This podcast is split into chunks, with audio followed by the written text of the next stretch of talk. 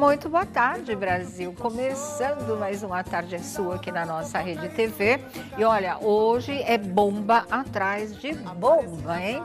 Vocês fiquem ligados aí, porque realmente tem muita coisa importante para a gente discutir aqui.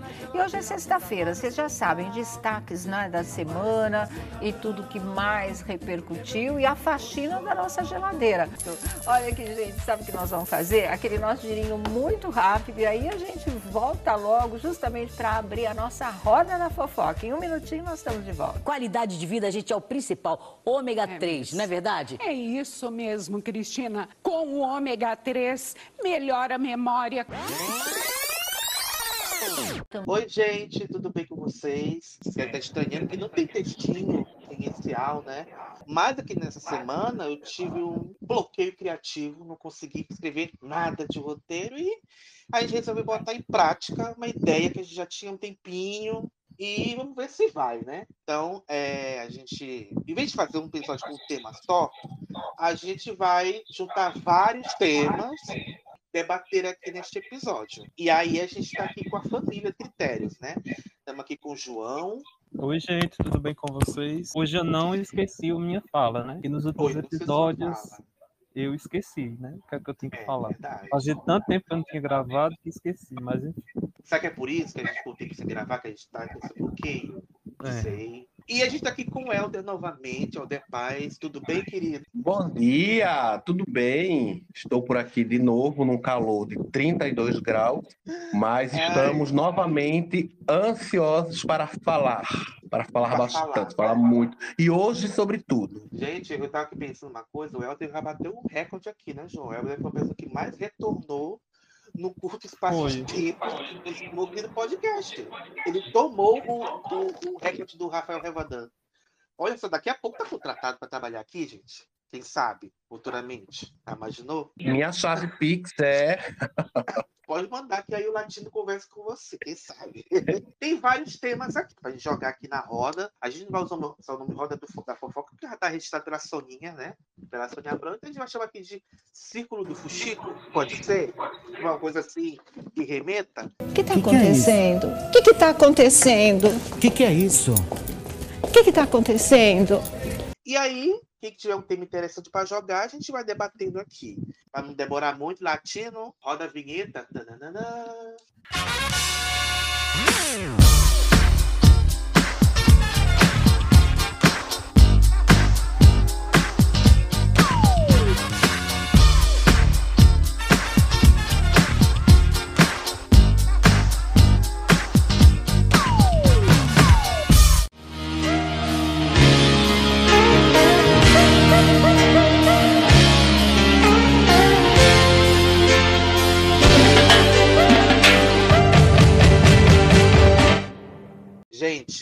É, a primeira notícia que a gente vai debater aqui é remake de Vale Tudo. Vem aí mesmo, saiu uma notinha, né? Uma notinha uh, esses dias, de que a Globo está preparando mais um remake, dessa vez para o ano de 2025. Tá bem mais para frente, né? E esse remake seria de, da novela Vale Tudo, clássico, escrito por Gilberto Braga, Quinaldo Silva e Leonor Baceres, que foi ao ar entre 1988 e 1989. E que, embalada né, pelo, pelo sucesso do remake de Pantanal, vem aí de Renascer, já já a gente vai falar também, e então, estão dizendo que quem pode escrever esse remake seja a Manuela Dias, a autora de Amor de Mãe e de Justiça. E a gente, desde que se entende por gente, do veleiro mais consciente, já sabe que entende que Vale Tudo é uma novela atemporal. Uma novela per quase perfeita, praticamente perfeita. Não tem que mexer. Ela conversa com os públicos de várias gerações. Fez sucesso nas todas as reprises que teve. E aí a grande pergunta: precisa de um remake de Vale Tudo, gente? É necessário? Muito bem. Então só me resta reduzir você a pó. E a você se arrepender de ter nascido. Eu vou mostrar a você o que acontece com quem ousa desafiar Odette Reutemann. Boa noite, meu. Então, é, eu sou aquela pessoa que não desgosta dos remakes, assim, não é contra você refazer uma obra, você revisitar, ou até mesmo você se inspirar nela para fazer uma outra história. Né? Porque tem, tem, tem essas coisas, né? De remake ou adaptação. Eu não sou a pessoa que é contra, isso, né? Como muita gente que é, é, é muito crítica, né? Muito contrária a esse, a esse a essa prática, né? Como dizendo que a Globo vai virar Televisa, dizendo que está mexicanizando, esse tipo de coisa. Eu não sou tão radical a esse ponto, porque se não fosse, né, essa, esses, essas, essa prática mesmo da Globo de refazer as suas próprias histórias ou histórias de outras emissoras, a gente não teria, ano passado, Pantanal, que foi a novela do ano, né, que mesmo tendo andado, né, tendo uma barriga, mas está muito longe de ser uma novela ruim, né, e novelas assumidamente boas que até se tornaram clássicos, como A Viagem, não é, como A Gata Comeu, que são remakes. Né, são uhum. histórias que foram refeitas em algum momento.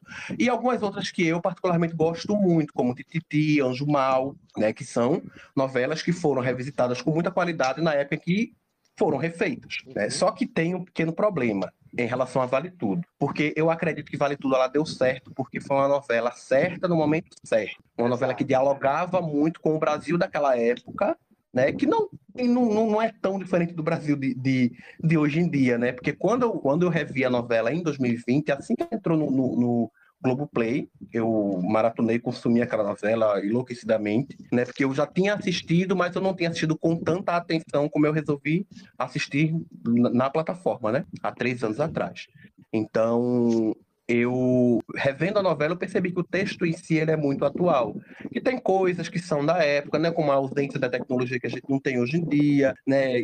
E outras coisas mesmo, daquele final do, da década de 80, o, o retorno da democracia, não é a saída da ditadura, esse tipo de coisa que são da época, mas que ainda dialogam muito com o Brasil de, de, de, hoje em dia, né? Tem muita coisa que é bastante atual.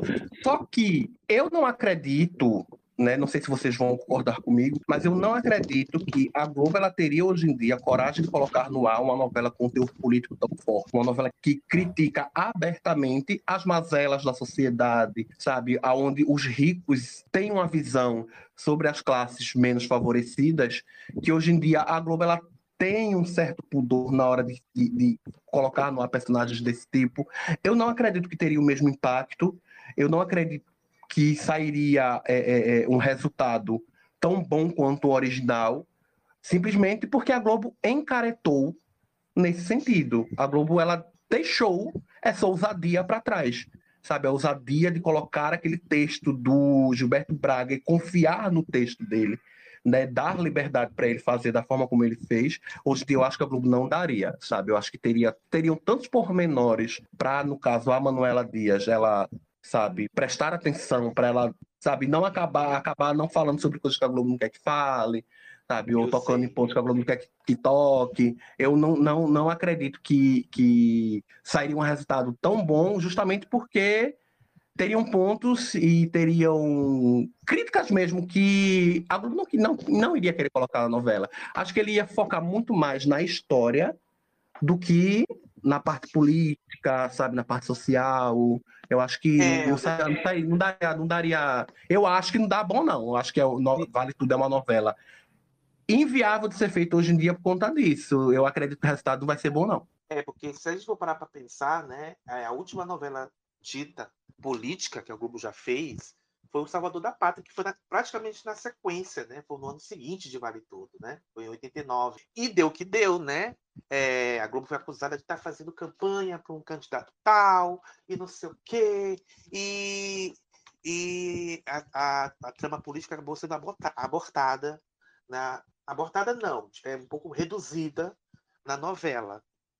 E realmente é complicado mesmo, porque ela, porque os personagens falavam mesmo da questão política abertamente na novela, no original. Então, se for para seguir o original, vai ficar um pouco complicado. Pegando um gancho que o Helder falou sobre essa questão do, dos ricos, né, que tripudiam em cima dos personagens pobres, vai lembrar que recentemente, né, não tão recentemente, mas na reprise de a própria Globo cortou, né? A gente até já comentou aqui a melhor cena da novela, que era Bia Falcão falando que pobreza pega. Então, ah, belíssima, né? Verdade. Isso. Então, se a gente for pensar, será que a Aldete, se é que esse remake vai sair, que eu não acredito que saia, apesar da, da Globo estar tá fazendo muitos remakes agora, será que a Odette Reutemann, é, a nova Odette, teria essa mesma carga dramática de, de falas, de ações, de atitudes que teve na, na versão original?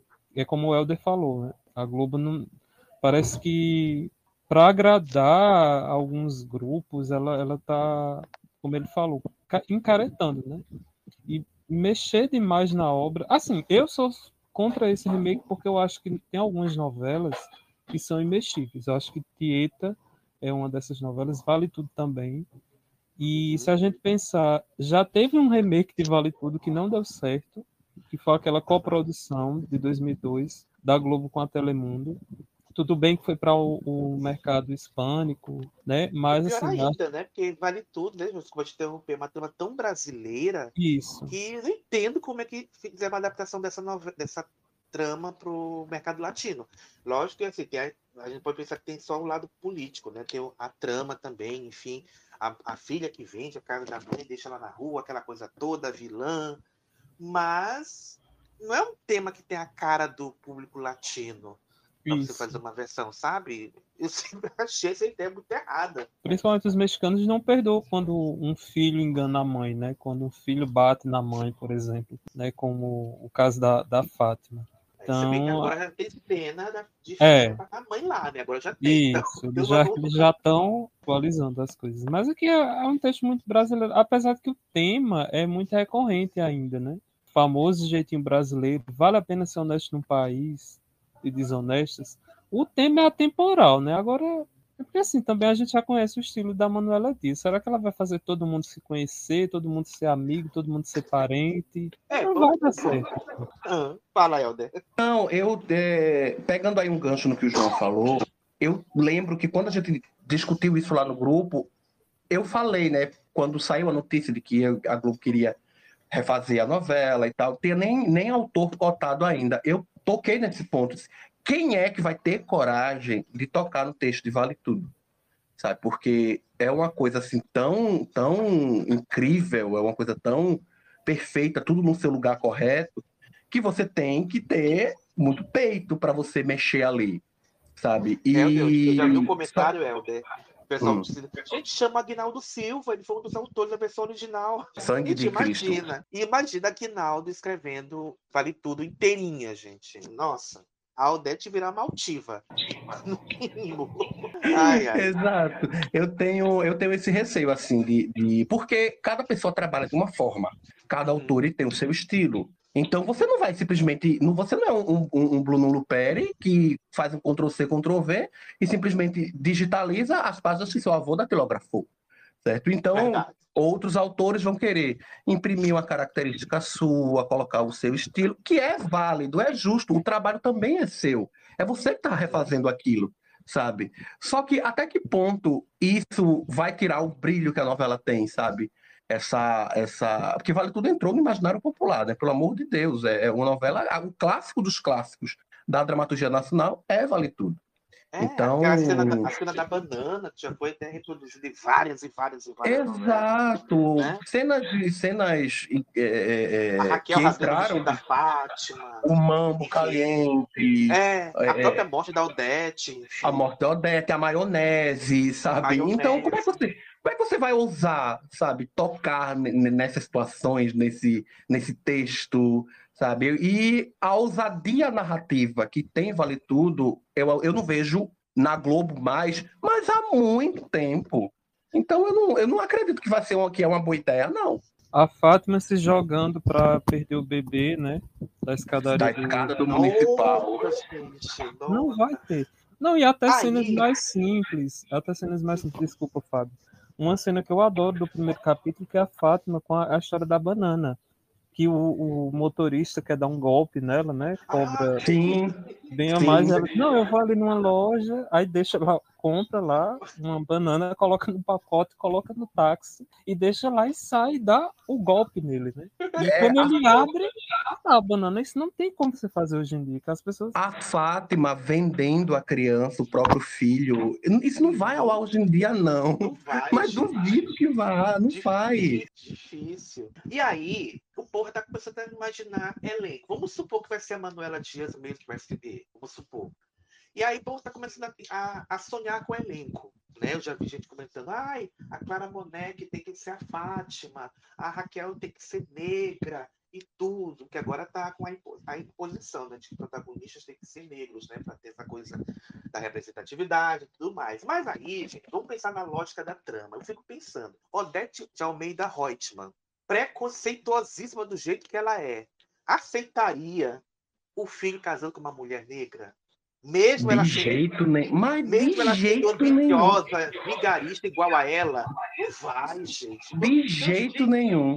Vai, gente. Vamos ser coerentes. Eu sei que vocês querem lacrar, mas a gente tem que ser coerente com a trama. Esse é o mínimo de gente que nunca assistiu Vale Tudo, então não entendeu a mensagem que a novela quis passar na época. Porque, pelo amor de Deus. Olha... Exato, eu acho, eu acho que é importante né, você fazer a inclusão, você debater, você discutir esses assuntos que são pertinentes, né? Mas tem que ter a linha narrativa em primeiro lugar, sabe? Você é, você consegue fazer tudo isso mantendo a coerência da história, não é? E mantendo dentro da realidade, sabe? Mantendo aquilo dali dentro daquilo que a gente vê na rua, sabe? Que a gente vê, uhum. que a gente quer mudar o parâmetro, mas a gente não pode esquecer como é que ele está. Se você quer debater, você tem que fazer as coisas da forma como a gente está vendo na vida real. Você não pode idealizar, sabe? Exato.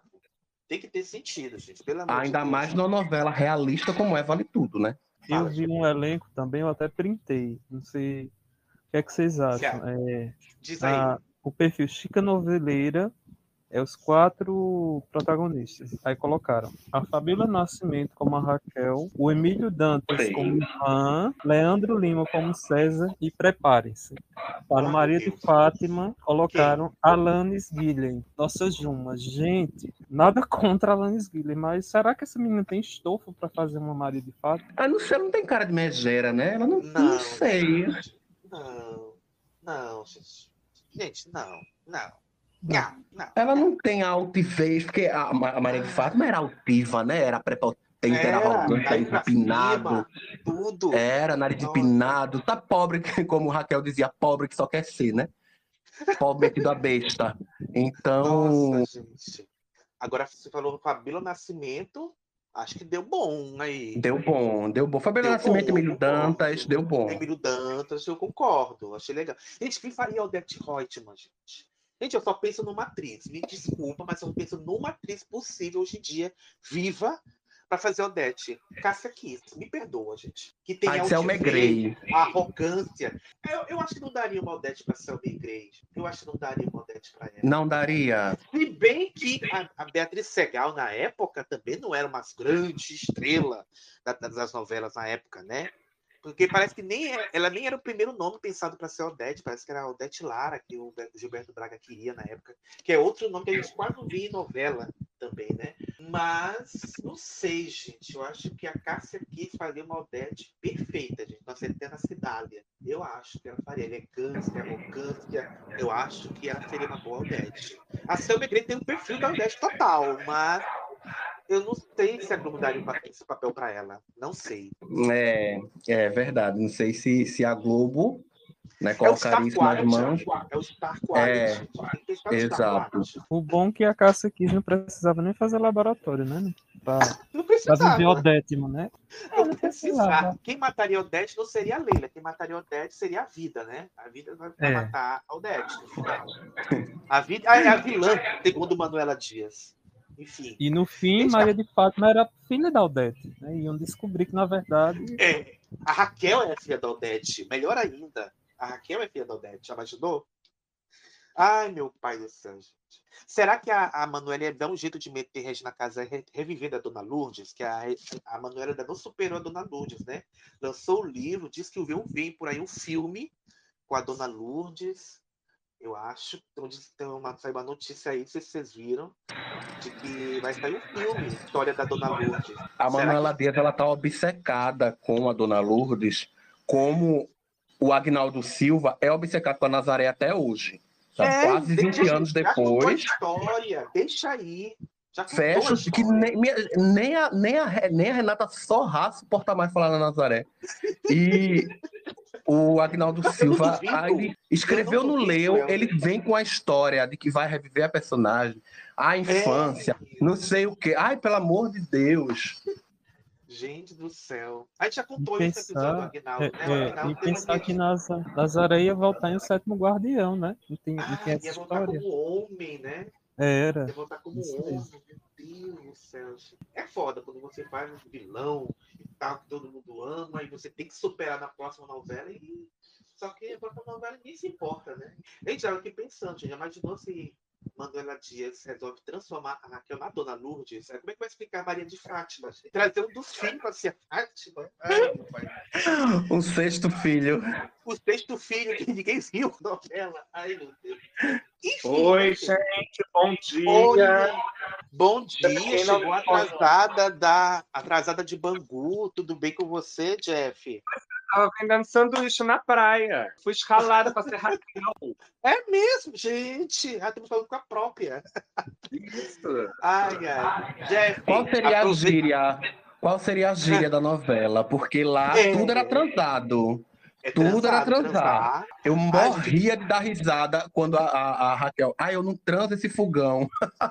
Nossa, gente, os pesa, gente. Como é, que, como é que seria a frase dele? Não transo violência. Como é que seria a nova frase? Eu queria tanto pois que a é. voltasse, gente. Eu adoro ah, queria, novela. Eu... eu queria que voltasse. Cabe para tudo, né? Tipo, Cabe você usa para tudo. tudo. É. é tudo. Hoje é meio que coisar, né? Eu não coiso violência, você que fala. Jeff, a gente estava falando do primeiro tema, que é o possível remake de Vale Tudo. Aproveita e teça suas opiniões sobre. Que a gente falou, você acha que vale a pena? Tem que eu estava aqui ouvindo tudo. Tudo? Ixi! Ai, ai, já ouvi. Inclusive, pelo, essa pelo... amizade minha de Jefferson começou por conta de Vale Tudo, né? Olha pois aí, é, gente. né? A Abafa que você não assistiu. Enfim, não entremos nesses detalhes. Meu Deus, já começou, já começou. Olha a exposição, olha, olha a exposição. É, exposição da figura. Amigas, amigas, por favor. Ai, ai. Então, vamos lá. Eu acho, isso é uma opinião, né? É, eu acho que essa, essa onda, né, a ideia de um remake, eu acho válido para novelas que infelizmente se perderam, né? Porque não tinham um tratamento né, de, de preservação, né? Algumas foram é, queimadas, né, com incêndios, é, outras as fitas é, é, mofadas com o tempo, né? Porque não tinha essa, essa preservação delas, enfim. E tem clássicos que são clássicos e serão eternamente clássicos. É, quem viu, viu. Quem não viu hoje tem a possibilidade de conhecer, né, de ver. É, já teve reexibições no Viva, agora tem tá lá guardadinha no, no Globoplay. Né? Então, para que remake de Vale Tudo? Para que remake de Elas por Elas? Que na semana que a novela entrou lá no Globoplay, foi anunciado o remake. Para que remake de Renascer, que também está lá completa no, no Globoplay? e aí remake, justificam, né? né? Oi? Para que remakes, né? Para que remakes? Aí justificam, né? Ah, porque nova é, contar de outra maneira, ah, porque está faltando autores. Gente, escreve, tem novos autores aí, mas será que eles estão tendo oportunidades? Deixa o povo contar suas histórias, por mais clichê que sejam. Deixa o povo contar da maneira que eles querem contar agora né, no ritmo que hoje em dia a novela pede, essa onda de remake, sabe? Eu acho que vai afugentar o público. Eu acho que o, o, o objetivo é conquistar um novo público, principalmente jovem, que não é acostumado a assistir televisão. É, só que eu acho que o efeito vai ser o contrário. E eu ouvi mais ou menos falando de desapega, né? Dona Lourdes. Vai ter um filme, né? De, o Diário de Dona Lourdes. Pra quê? Eu não suporto essa ideia também, por mais que eu ame a novela. Gente, história tem início, meio e fim. Tem que ter o final, aí, acabou. Né? É igual a nossa Deixa vida, aí, a gente tem início, meio e fim. Uma hora a gente vai morrer, acabou. Ô, Jefferson, é, eu acho assim que mais até. sabe, eu falei que eu não sou totalmente contra remakes, não sou. Eu, eu, eu acho até válido se fazer e tal. Mas existe uma coisa que eu sou contra é a ah. continuação de novela. Eu tenho Ai, pavor é. de parte 2, eu tenho horror. Isso. Quando o povo começa, eu gostou muito da novela, começa a pedir parte 2, eu já me lembro logo do que aconteceu com Verdades Secretas. Eu até hoje não vi uma parte 2 prestar. Seja daqui, aqui não tá aqui, a gente, graças a Deus, não tem tanto esse hábito. É, Mas lá de fora, até hoje, eu não vi uma parte 2 prestar. É, não a gente tem aquela curiosidade inicial de ver como é que, como é que é, é, o que aconteceu com os personagens, mas a gente larga depois de uma semana. Porque é. não tem mais o que contar. Eu acho que, que é isso daí. Isso. Começa, desenvolve, termina, e o resto é imaginação. O imaginário popular tá aí para isso. É. O que Cada um tem a sua, a sua continuidade. Exato. Sua continuidade. O que imortaliza os personagens é a mente da, do, do, do, povo, da sociedade, sabe? É isso daí que faz eles viverem para sempre. Não é você todo ano tá revisitando, tá querendo trazer de volta, ressuscitar, renascer. Isso. Pelo amor de Deus, o Agnaldo Silva mata a personagem no último capítulo e depois quer trazer na outra novela. Pelo amor de Deus, não, sabe? É, é ridículo isso. É, o pior. Não é nem o público com essa, essa chatice de ah, parte 2, continuação e tal. O pior é quando o autor resolve comprar essa ideia. Ai, porque já tá, vai na fé 2. Terminou, já vai, vai, vai, na fé 2. O spin-off é. de Vai na Fé. Uma série só com o ambiente dos advogados lá. Ninguém gente, merece. Desapega, a novela acabou. Quer Não, rever? Até... Tá no Play, vai lá ver de novo, gente. Até no Aí... México, que é especialista em. Desculpa, Fábio. Até o México é especialista em remakes é, já foi mais comprovado que novelas com continuação não, não dão certo, que eles fizeram lá a parte 2 de Corona de Lágrimas com a Vitória Rufo foi um fracasso. Eles fizeram Paixão de Gavilanes a Telemundo 2 foi um fracasso. E até mesmo a gente pode pensar que os próprios remakes que a Televisa faz geralmente não superam o original. Por exemplo, Una de Lobos, a clássica. O remake não foi aquele sucesso, né? Que se esperava. Rubi, e não é coração... que é ruim, né? É, é, é ruim. Eu, eu assisti é, Rubi foi, Rubi foi ainda, é ainda fez um barulhinho. Rubi é. foi a que mais a que melhor fez, mas a usurpadora não, não, não, aconteceu, sabe? Os ricos Sim. também choram. Foi um hit fora do México, dentro do México não foi. Exato. Pois é, exatamente. Tá na nossa lista de fazer episódios com novelas com continuação, que tem várias novelas com continuação no Brasil. E aí... É Poliana, não sei se vocês viram, Poliana, né? É Poliana Moça. Aí Aventuras de Poliana, Poliana Moça, e agora vai ter o filme. O filme Ai, da Poliana. Uma novela que não tem história para contar. Nossa, ainda inventa fazer filme, gente. De novo. Oh, meu pai. Deus do céu. A gente para com isso, gente. Desapega. A mídia de vocês é criativa. Vocês podem criar os personagens tão carismáticos quanto. Gente. Aí em Preguetes, que vai voltar, né? Vai ter o Vai ter mesmo, porque desde 2012 eu vejo essa história e nunca vi. Eu espero que desistam, porque 10 anos depois, quem é que se interessa pelas empreguetes, minha gente? Pelo amor de Deus. Gente, já, o hype já passou, gente. O hype já passou. Pelo amor de Deus. Pelo amor de Deus. Já, já as falar um negócio. As atrizes é que não deveriam aceitar participar disso, sinceramente, viu? Ai, gente do céu. Eu ia falar uma coisa, mas é melhor, é melhor ficar calado, porque calado eu me deito, sem até, processo eu até se a gente pensar o alto da compadecida, eu, tenho receio. Apesar eu tenho adorar, muito receio, mas eu, eu tenho receio. muito receio. Eu vou esperar o povo assistir e me dizer se é bom. Porque qualquer coisa eu me poupo. Ai, meu Deus, gente. A Ariana Suassuna tá se revirando no túmulo, gente. gente, tem sai de baixo também, né? Sai de baixo, verdade. Favoroso. É, é horrível. É. Gente, é pior que o filme do Cro, gente. É pior que o filme do Cro. Meu Deus do céu, gente. Gente, como é que, como é que aquele filme do Cro foi pro ar, minha gente? Sinceramente. E fizeram dois, fizeram o dois, dois sabe? Gente, Ai, o filme do Cro, eu me poupei, porque eu já não suportava o Cro na novela.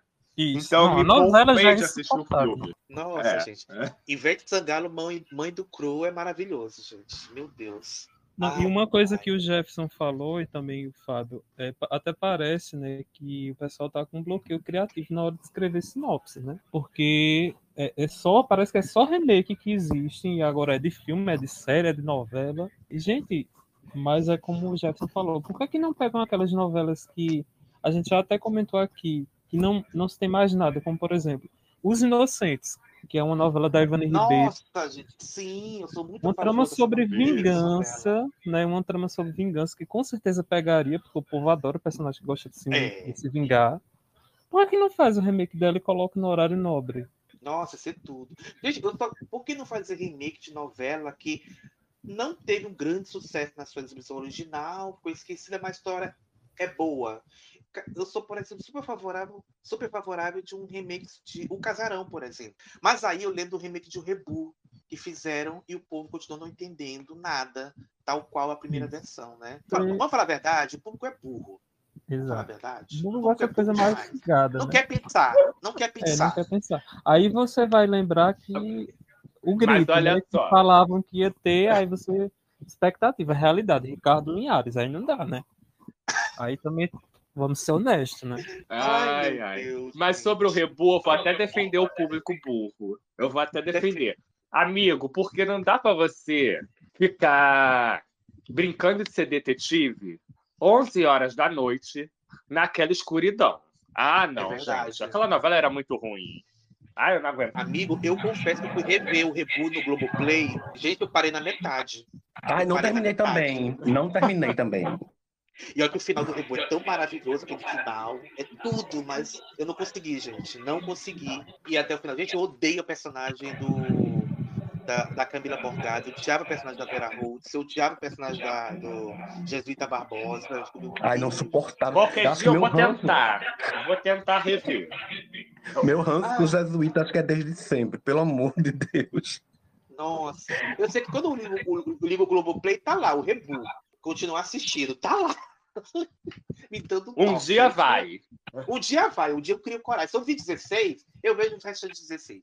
Eu vejo um dia. É, e olha que eu assisto, e olha que eu assisto novela ruim, viu? Se você olhar meu Globo Play, misericórdia. É cada bomba que eu assisti, mas eu não consigo continuar. Não que seja uma novela ruim, mas acho que é conceito demais. Sabe? Eu é. acho que. É. Eu, eu, não, eu não estou dizendo que eu ou eu, eu, estou correto, a forma como eu, como eu assisto, consumo novela está correta, mas eu sou aquela pessoa que eu sento, ligo a televisão e sento para assistir. Mas eu também ligo a televisão, coloco a novela de onde eu parei e vou cozinhar, e vou lavar o prato, vou fazer coisa dentro de casa, e fico escutando e compreendendo o que está se passando. Sabe, o Rebu era uma novela muito contemporânea. O Rebu era uma novela muito contemplativa. Se você não estivesse olhando para a tela, você não entendia nada. Sabe? Você tinha que ver o que estava acontecendo e ver na escuridão, né? Muito filtro, é isso? sabe? Muita meia-luz. Eu não sei, uma obsessão daquele jeito meia-luz, sabe? Tem um pavor disso. Tudo parece quarto de motel, sabe? As pessoas. Porque, meu, meu, olha, aqui em casa tem um pavor de, de, de, de, de quarto escuro. As minhas lâmpadas são as mais fortes que tem. Mas na casa do povo, de novela, é tudo a penumbra, é tudo a escuridão, ah. a sombra. É, Gente, sabe? Ou então a Mora Malta, né, que é viciada em neon tudo aquela mulher bota o neon. Você viu uma igreja, a igreja tava lá, cruz e neon, sabe? Então, eu, eu não eu tenho pavor de desconceito. Eu vou conceito demais. Daquela que eu esqueci o nome agora, que era com a Patrícia Pilar, Onde Nasce os Fortes, ou Poeira. Ai, Aí agora a gente vê Poeira, Guerreiros é. do Sol, se preparem. Gente, Guerreiros do Sol, falar, né?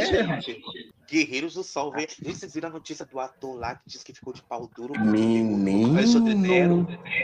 Eu até é. a cena para quando passa. Gente, eu disse que não ia assistir essa novela, mas eu quero ver a cena em questão para ver quem é esse ator, porque eu fiquei curioso.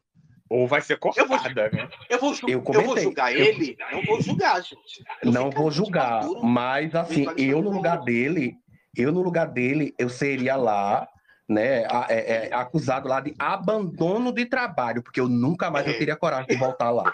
Voltava não, meu Deus, pelo amor de Deus. Deus Era dali pro RH, juro a você. Eu acho que eu não voltava nem pra, nem pra dar basta na carteira, eu não voltava. Será que trocaram o ator, gente? O pior é que se trocaram, o outro ator vai ficar com a fama, né? Ô, oh, coitadinho, gente.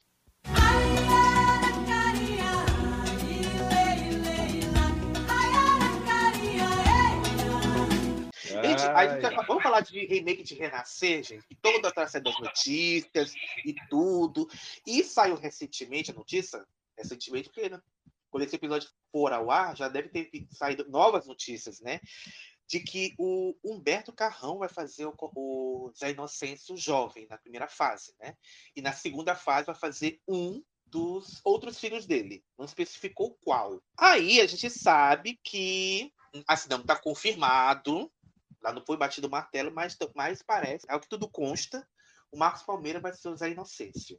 E aí eu pergunto, gente, mas. Não, o amigo, eu li que foi confirmado já. Que é, ele vai terminar de gravar. Eu tô aqui. E já assinou, assinou com a Globo tô, de novo. Ó, ele vai acabar. Extra, ele, ele vai Globo, acabar de gravar. Ele tá fazendo uma série, que tá fazendo, eu sei que tá fazendo uma série. Cidade de Deus. Cidade de Deus. Isso aí, isso aí, obrigado. O que tá dizendo aqui no site extra, que é da Globo. Hum. Até segunda ordem, o personagem caberá a Marcos Palmeira. Até segunda ordem, então, tá pendente. Não tá 100% confirmado. Eu sou contra. Gente, desculpa, nada contra o Marcos Palmeira, mas eu sou contra, gente. Eu acho que uma repetição de personagem nossa, gente, tá parecendo reparação histórica com o Marcos Palmeira, que foi rejeitado pelo pai em, em Pantanal, agora vai foi, foi rejeitado por ele renascer e agora não sei não gente não sei e outra e... gente o Beto Carrão e Marcos Palmeira não são parecidos gente. não são e eu não sei se o, o Marcos Palmeira fez qual personagem no, na, no primeiro Pantanal o, o João João Pedro João Pedro. O Tadeu no Pantanal. Em Pantanal, é? Pantanal? Não, Isso, no Tadeu Pantanal. Pantanal. Ah, foi Tadeu. Foi Tadeu. Foi o ah, Loreto agora.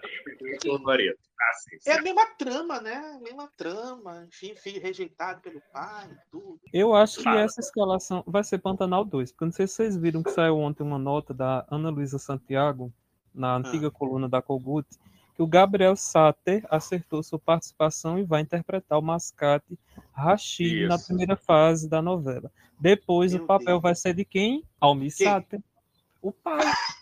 Ai, eu li isso ontem à noite. É eu Pantanal 2. É Pantanal 2. Fora a Tirapaz, que tá confirmada também, né? Meu Deus, vai fazer quem, gente?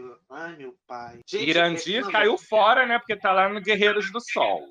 É, a, so a, sorte dele não, sabe, não sabemos é. ainda, mas enfim. Jesuíta mas, Barbosa gente... deve ser um dos outros filhos. Não são três filhos que o José Inocêncio Pro... tem. E, e, e outra notícia. E, ah. e, outra notícia, não sei se vocês viram também, né? Que o pessoal tava esperando que Fernanda Montenegro. Gente, Fernanda Montenegro já tá cansada. Bichinho. Disseram que ela ia fazer já. Exato.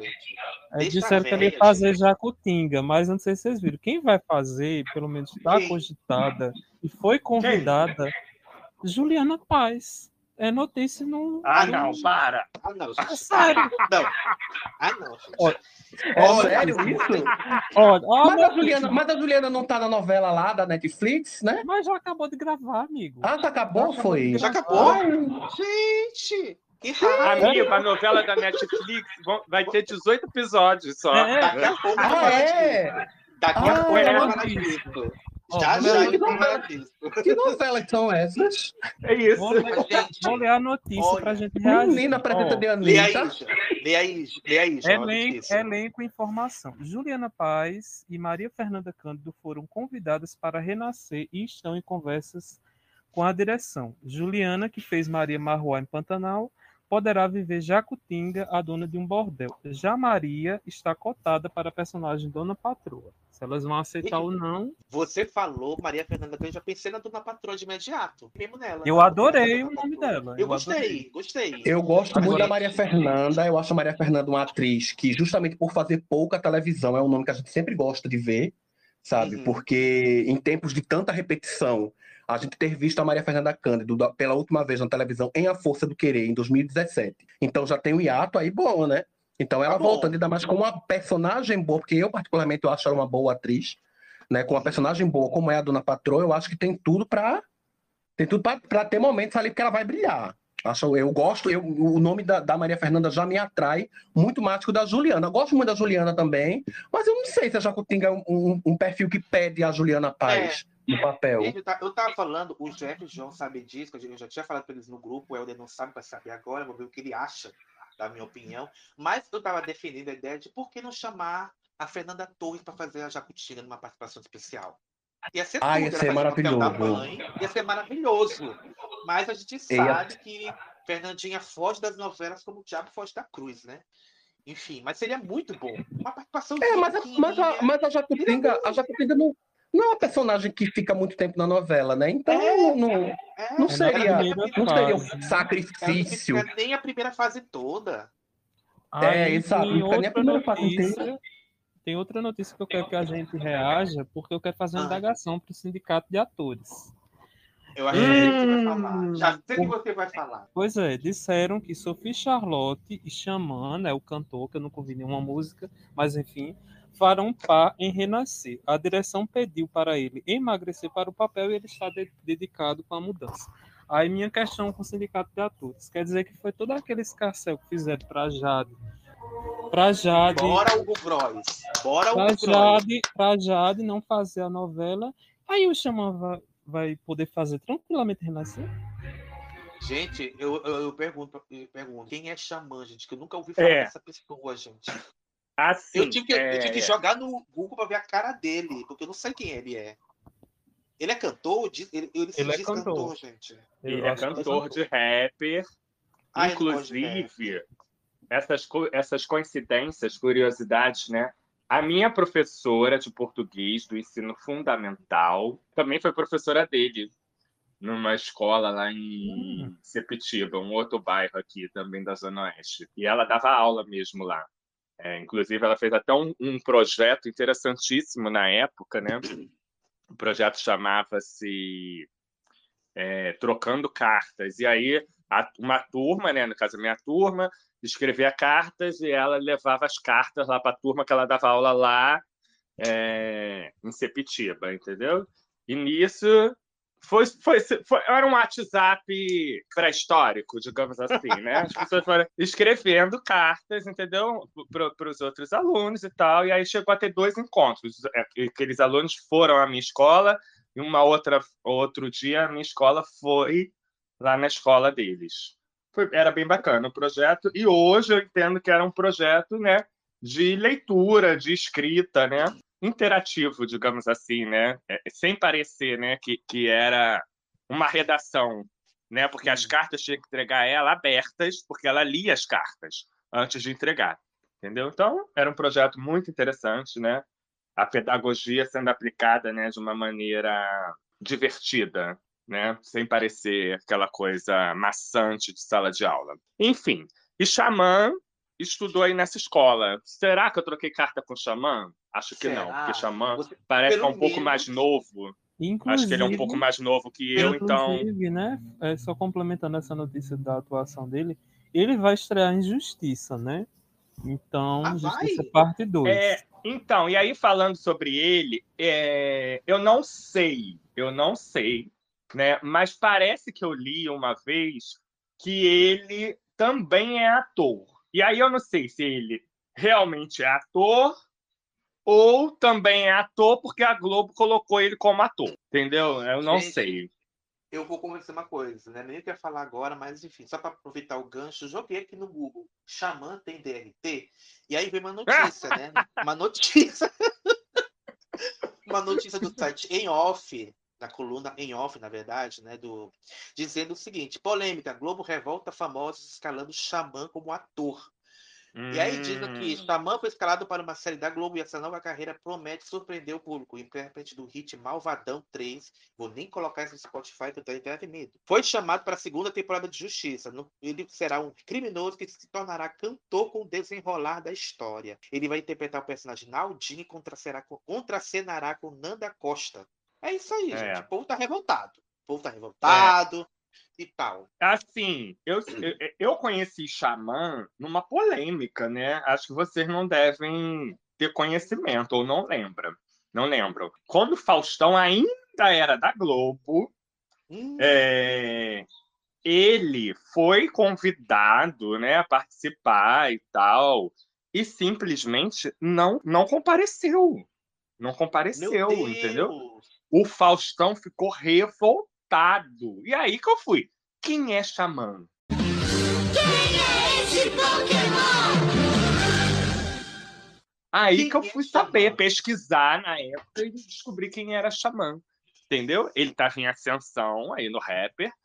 E ele foi convidado a participar do Faustão, né? Ainda na Globo. E ele não foi, entendeu? E o Faustão ficou revoltado. Ficou revoltado. Com a falta dele, né? É, no programa. Porque já tinha sido anunciado, né? É, já tinha sido anunciado e tal. O Faustão diz, na época saiu as notícias que o Faustão ficou revoltado. Gente, sobre renascer. Aí eu pergunto, será saber... que o Xamã vai, vai comparecer às gravações? Ah, vai ter, né? Vai ter. e só para confirmar Ai, a notícia, segundo a coluna e Play, o Marcos Palmeiras assinou o mesmo contrato para fazer renascer. Assinou mesmo? Assinou. É. e esse impasse aí, e esse impasse aí para definir quem vai ser a Mariana, hein? Pois é, eu falar agora, eu estava tentando falar agora. Só tem dois papéis que me interessam para saber quem vai fazer nessa novela. Porque todas as notícias que saem até agora só me deixam com menos vontade ainda de ver esse remake. Acho que eu vou tirar férias do horário das nove novamente. Mariana, quem vai fazer Mariana, gente? Porque é um personagem que tem um background, né, por conta do que aconteceu com a Adriana Esteves, que eu acho que foi muito injusto, porque eu vi renascer no Viva, quando passou no Viva. E, gente, a personagem não era nada daquilo que diziam, que eu lia na época, que era isso, que era aquilo, que a mulher quase caiu na, mulher caiu na depressão, quase abandonou a carreira, e não é aquilo tudo. Não ela péssima, como diziam na época. Achei uma personagem ok. E fica esse, essa questão. E quem vai fazer a buba? E quem vai fazer a buba? Como é que Luperinho controla a copia, é, Ctrl-C, Ctrl-V, vai fazer essa questão da buba? né? Porque a Bulga era chamada na 93 de hermafrodita. Hoje em dia não, esse nome não é mais usado, né? Caiu em desuso, hoje em dia é chamado de intersexo. E eu quero ver como é que vai ser essa questão da Bulba. Provavelmente deve ser uma atriz novata, eu acredito. Ou vou ter a pachorra de chamar uma atriz trans para fazer uma personagem como, como a Bulba, não sei. Sabemos como, é como é que vai ser a militância nessa questão. Então dizer que vai ser lá em Ou... né? Ou não terá a buba. Ah, mas tem que ter a buba. A buba é importantíssima. Eu não faço, eu não abro mão de buba. Então, dizendo que a Globo quer Larissa Manuela de Mariana, que eu acho, desculpa, fãs, Lari fãs, uma temeridade. Eu não acho a Larissa, a Larissa Manoela uma grande atriz, uma boa atriz, a ponto de fazer uma personagem tão profunda, cheia de camadas como Mariana é. Amiga, não fala isso, você vai ser cancelado. Foda-se, foda-se. gente, lá, eu já falei esse episódio de Além da Ilusão e vou repetir, gente. Eu acho a Larissa Manoela Assim, ela, ela fala o texto direitinho. Mas, gente, eu não sinto aquela vibração com ela. Me desculpa. Me desculpa. Imagina a Lari fazendo sotaque baiano, como é que vai ser? É, mas já chamaram o xamã, né? Chamaram o xamã, né? Enfim, gente. É, então, pra quem é, cogitaram. Clara Castanho também, né? Clara Castanho ah, já vejo com, mais, com melhores olhos. Eu já é. vejo, é. E Alice Wegman, mas ela, ela desmentiu, né? Também falaram que seria ela eu acho já muito velha. Eu acho que a Alice Wegman já escapou de duas bombas, né? Ela escapou de, de Mariana de Renascer escapou de beleza fatal, né? Isso a gente vai falar daqui a pouco. Mas, enfim, eu tô só para escalação. E outro caso de escalação que eu estava comentando, que eu havia umas críticas, eu até concordo, foi sobre a Globo ter chamado a Léa Garcia para fazer a Inácia, né? E aí, gente, imagina uma senhora para fazer o papel de empregada e não sei o quê. E a gente teve recentemente a, a perda, né? O falecimento da Léa Garcia nas últimas semanas.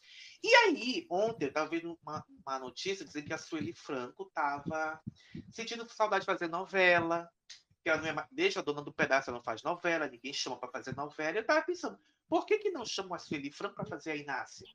Vamos ressignificar a personagem? Por que, que ela não pode ser empregada, a empregada do, do painho? Ou eu estou viajando demais? Estaria eu tomando o lugar de uma atriz preta para fazer uma, dar uma, uma personagem dessa uma branca fazer. Enfim, por que não chamam ela? Eu vou chamar Neuza Borges. Ai, gente, não sei. É, se é que a Neuza Borges vai querer. Esse remake de Renascer tá me dando cada vez menos vontade de ver, gente. Ah, e falando em remake. Não me anima. E aqui você falou, João, que, e você falou que Renascer vai ser uma Pantanal 2. A gente falou no episódio O Efeito Pantanal de que realmente Renascer é uma cópia de Pantanal. Tudo de Pantanal cai em Renascer. As Isso. mesmas tramas, basicamente. Os mesmos perfis de personagem estão lá. Então é uma cópia.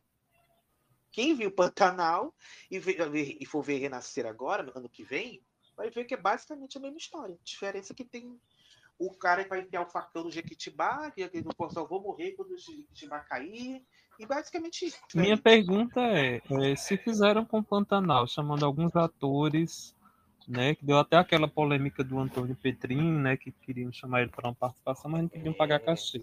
Enfim, se fizeram isso com Pantanal, vão fazer isso com Renascer também? Aí vão trazer de volta Leonardo Vieira, Patrícia França.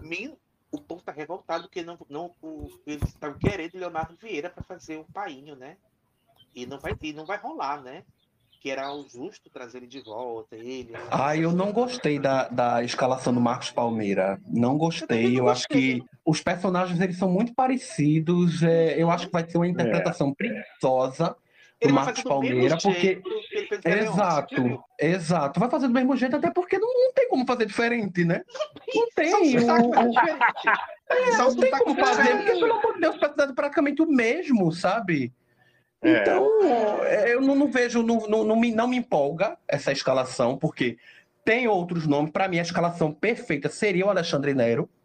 Eu acho que cairia Ai. como uma luva né, o, é. Alexandre Nero nesse papel, mas podia ser o Leonardo Vieira também. Você tem do Moscovis, né? A Globo consegue. Se ela quiser, ela consegue convencer esse povo a embarcar no ano. Se ela quiser, ela consegue. Por isso que eu não engulo este elenco de Elas por Elas. Não engulo, porque até gosto de algumas atrizes, mas eu estava sonhando com outras pessoas. Né? Aí já, o problema já é meu também, né? Ninguém mandou, né? É. Eu tava sonhando demais, né? Ninguém, aí, aí, o problema é meu, eu que lide com isso. Eu que trato isso em terapia. Aproveitando Mas não, não, não, não gostei do Marcos Palmeira, não.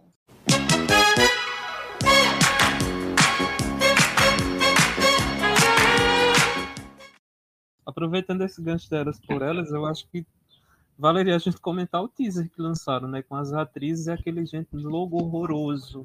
Meu Deus Ai, do céu. Veio, meu Deus do céu. O que é que tá acontecendo com a Globo, gente? Só Baixa criativa, né? Meu Deus, chegou a ser pior que o logo de Vai na Fé, gente. Que pra mim eu acho pior. Hum, ah, não, Vai na Fé, pelo amor de Deus, Vai na Fé ainda, ainda é pior, mas é tão preguiçoso quanto. Meu Deus do céu, gente, se comparar. Gente, por que não pegaram o logo original e trouxeram de volta? Que nem fizeram com o Titi na época do remake. Uma Foi como eu falei lá no grupo. Sabe? Horrível, gente, preguiçoso. Xoxo, capenga, fraco, anêmico e inconsistente. Horrível. o minimalismo vai acabar com o mundo. Vai, amigo. E é uma prévia do que é essa novela. Desculpa, eu não tô com expectativa altíssima para elas por elas, visto os autores que vão escrever, né? Mas aquela coisa, quem sabe é, uma é. contemporânea é. ele se dê bem, né? Ele se dê bem, né? Eu, eu particularmente, é, vendo aquele teaser, eu acho que a Isabel Teixeira, né, por aquilo que a gente já conhece, né, a, a, atriz que ela é, eu acho que ela vem aí com uma personagem de destaque que ela vai tirar de letra que a gente sabe que ela é uma atriz muito competente, a Isabel Teixeira. Não desgosto da Débora Seco, acho que muita gente tem uma má vontade com ela, mas eu não acho que ela é uma atriz que se repete como muita gente muita gente fala. Ela tem perfis parecidos, obviamente, na carreira. Eu acho que quase todo ator tem. A Cláudia Raia está fazendo o mesmo personagem há mais de 20 anos. Né? Ninguém reclama, então, ninguém fala nada. É, ninguém reclama. É, o Cauã Raymond é outro, pelo amor de Deus.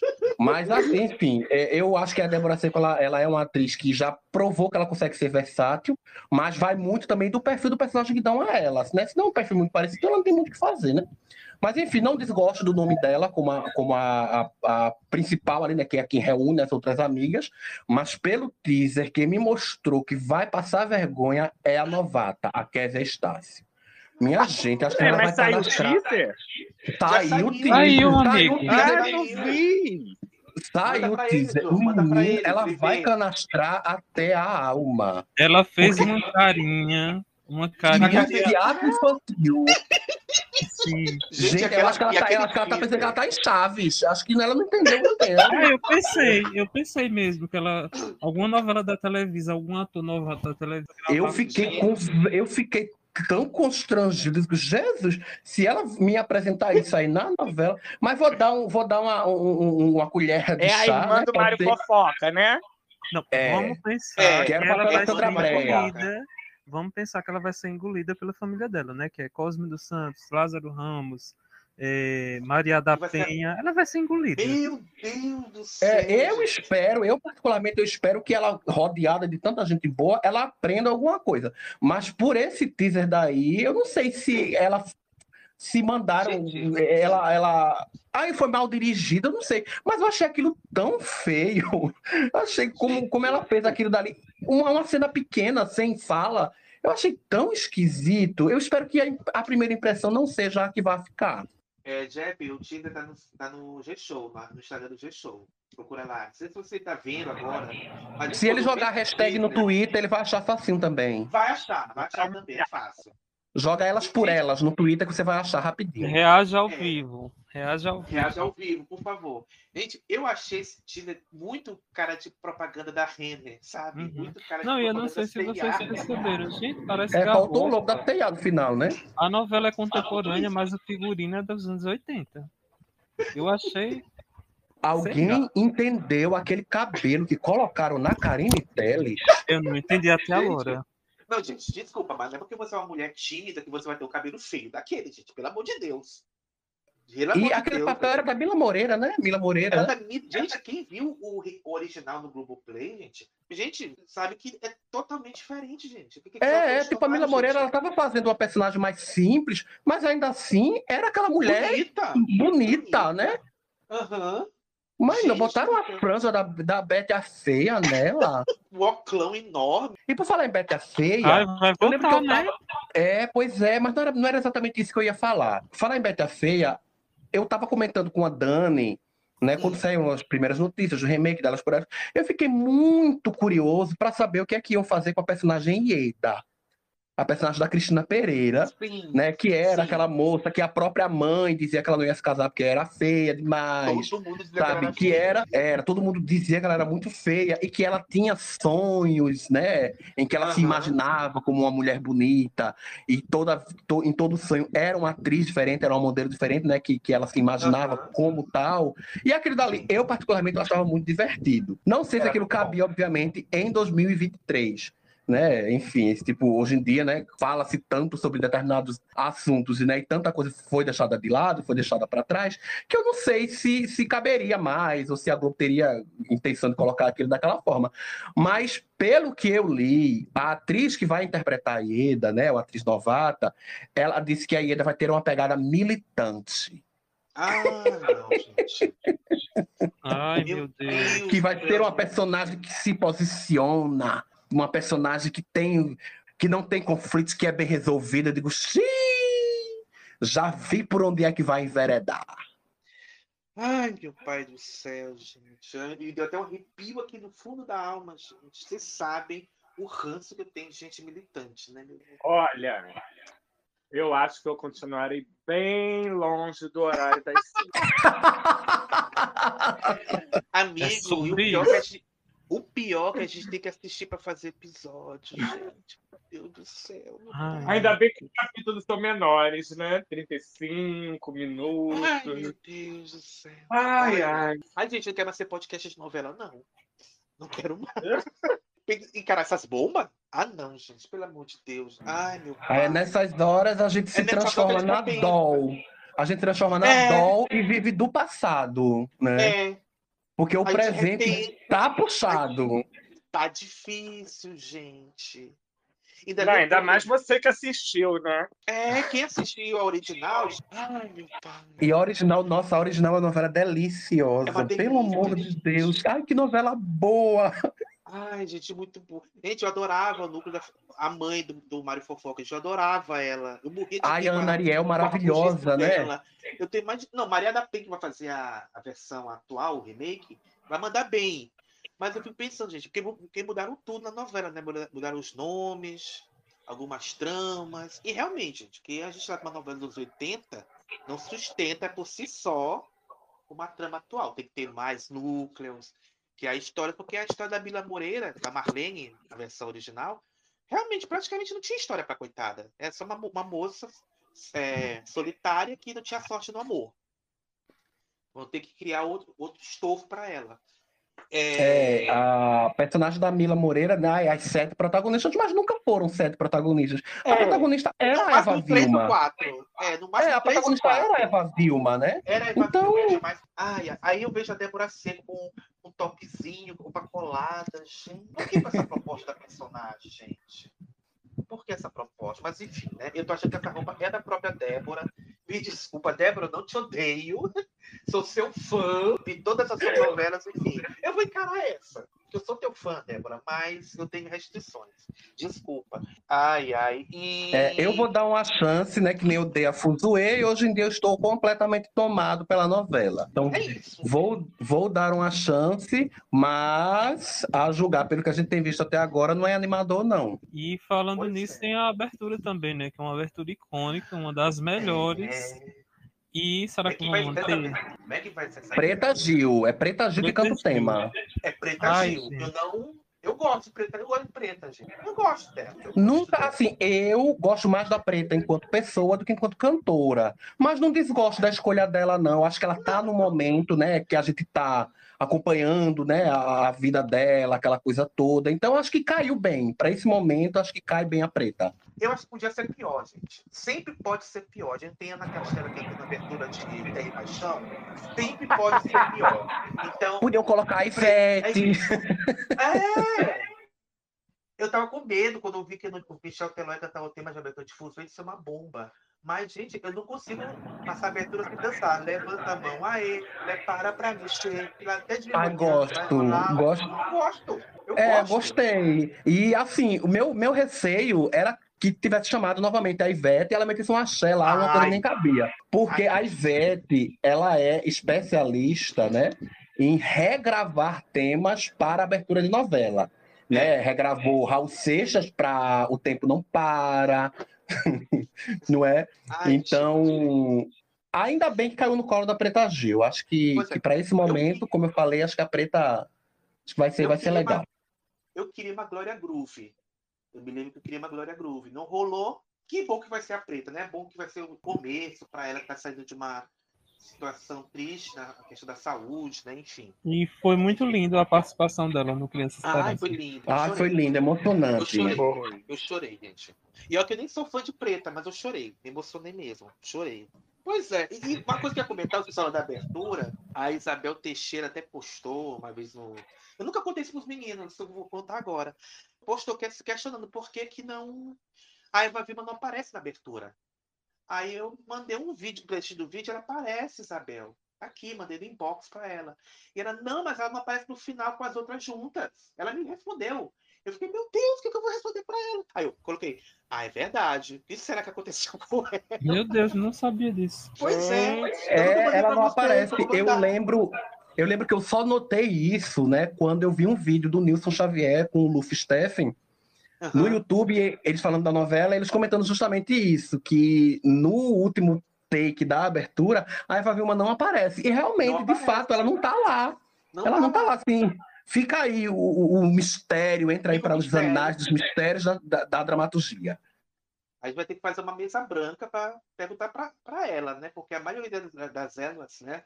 Já morreu, né? Enfim. Inclusive, e... disse que vão ser homenageadas, né? É, vão, vão colocar fotos delas. Fotos, né? Delas. Eu achei legal. a melhor homenagem seria trocar teria sido trocar o nome das personagens pelo nome das atrizes originais. Ah, seria ah, tudo também. Seria teria sido bom. a melhor homenagem. Araci, seria Maria Helena, Mila, Esté, Eva, teria sido maravilhoso. Seria muito bom. Concordo, concordo, concordo, concordo.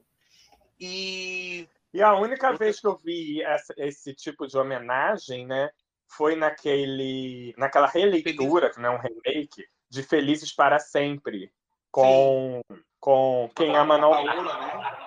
Quem Ama Não Mata, é verdade. É verdade. Isso, que foi. Coisa, a, a, Eva Vilma também não aparece na capa do disco internacional da novela. Só as outras seis amigas, né? Aí o povo fala, ah, foi ela que tirou a foto, não sei o que e tal. Só queria deixar isso. Gente, o que, que aconteceu? Vivinha não queria se misturar? Não sabemos, menino. Vivinha Livinha já tinha sido cancelada, foi a primeira cancelada do Brasil. Ela não era disso, gente. Ela não era disso. Mas enfim.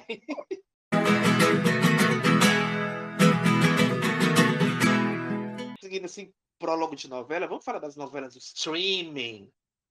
Que agora o streaming está produzindo novela. gente. É, a Netflix está produzindo novela, tem uma também que vem aí na HBO Max, ou Max, não sei se já mudou de nome, enfim. São duas, amigo. Né? O da Netflix não é novela, ah, né? É um é melodrama. É um é melodrama.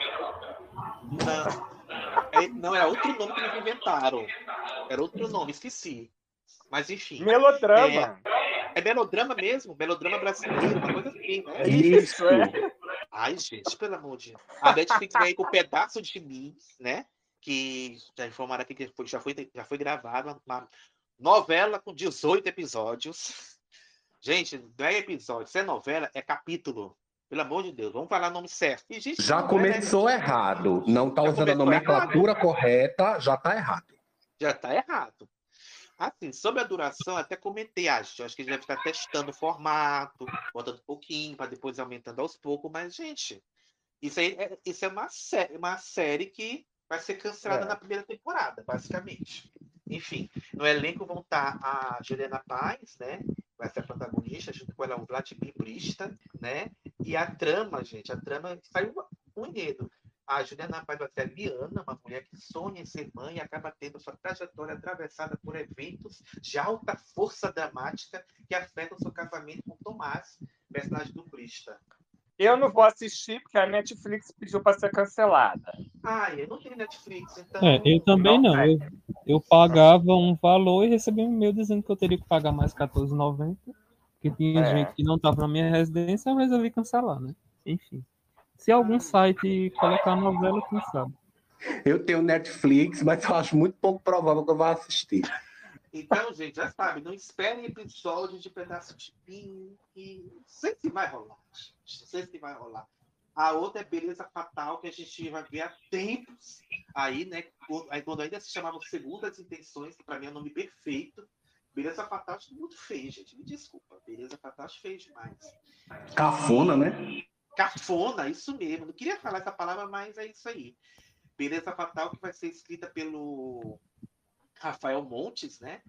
E quem vai estar no elenco é Camila Queiroz, vai, vai sair de Amor Perfeito e vai direto para essa novela. Camila Pitanga, Murilo Rosa, Giovanna Antonelli, Caio Blá, Marcelo Serrado, Edson Capri nos papéis principais. E olha, olha, gente, olha o enredo. Sofia era criança quando viu a mãe ser presa e morta injustamente por causa de sua tia Lula. Camila Pitanga, uma mulher ambiciosa e sem escrúpulos. Sem rumo, a garota é acolhida pela amorosa família Paixão, e também está sofrendo porque a filha Rebeca, candidata a modelo, foi parar no hospital após uma cirurgia plástica feita de forma errada. O responsável pela cirurgia foi Benjamin Argento, Caio Blá, um cirurgião plástico e herdeiro de um império da beleza. Sofia e sua nova família se unem na dor e na indignação contra os culpados pelas suas tragédias. Anos depois, já adulta, Sofia, Camila Queiroz, traça seu plano de vingança. Com a ajuda da família Paixão, ela quer destruir Lola e todos aqueles que lhe fizeram mal. Em sua obsessão, Sofia encontra o amor de infância, Gabriel, Enzo Romani, custoso, filho de Lola, cujo sonho é ser policial que nem o pai, questiona os próprios passos e descobre que fazer justiça custa um preço muito alto. Gente, eu achei uma mistura de Avenida Brasil com todas as flores.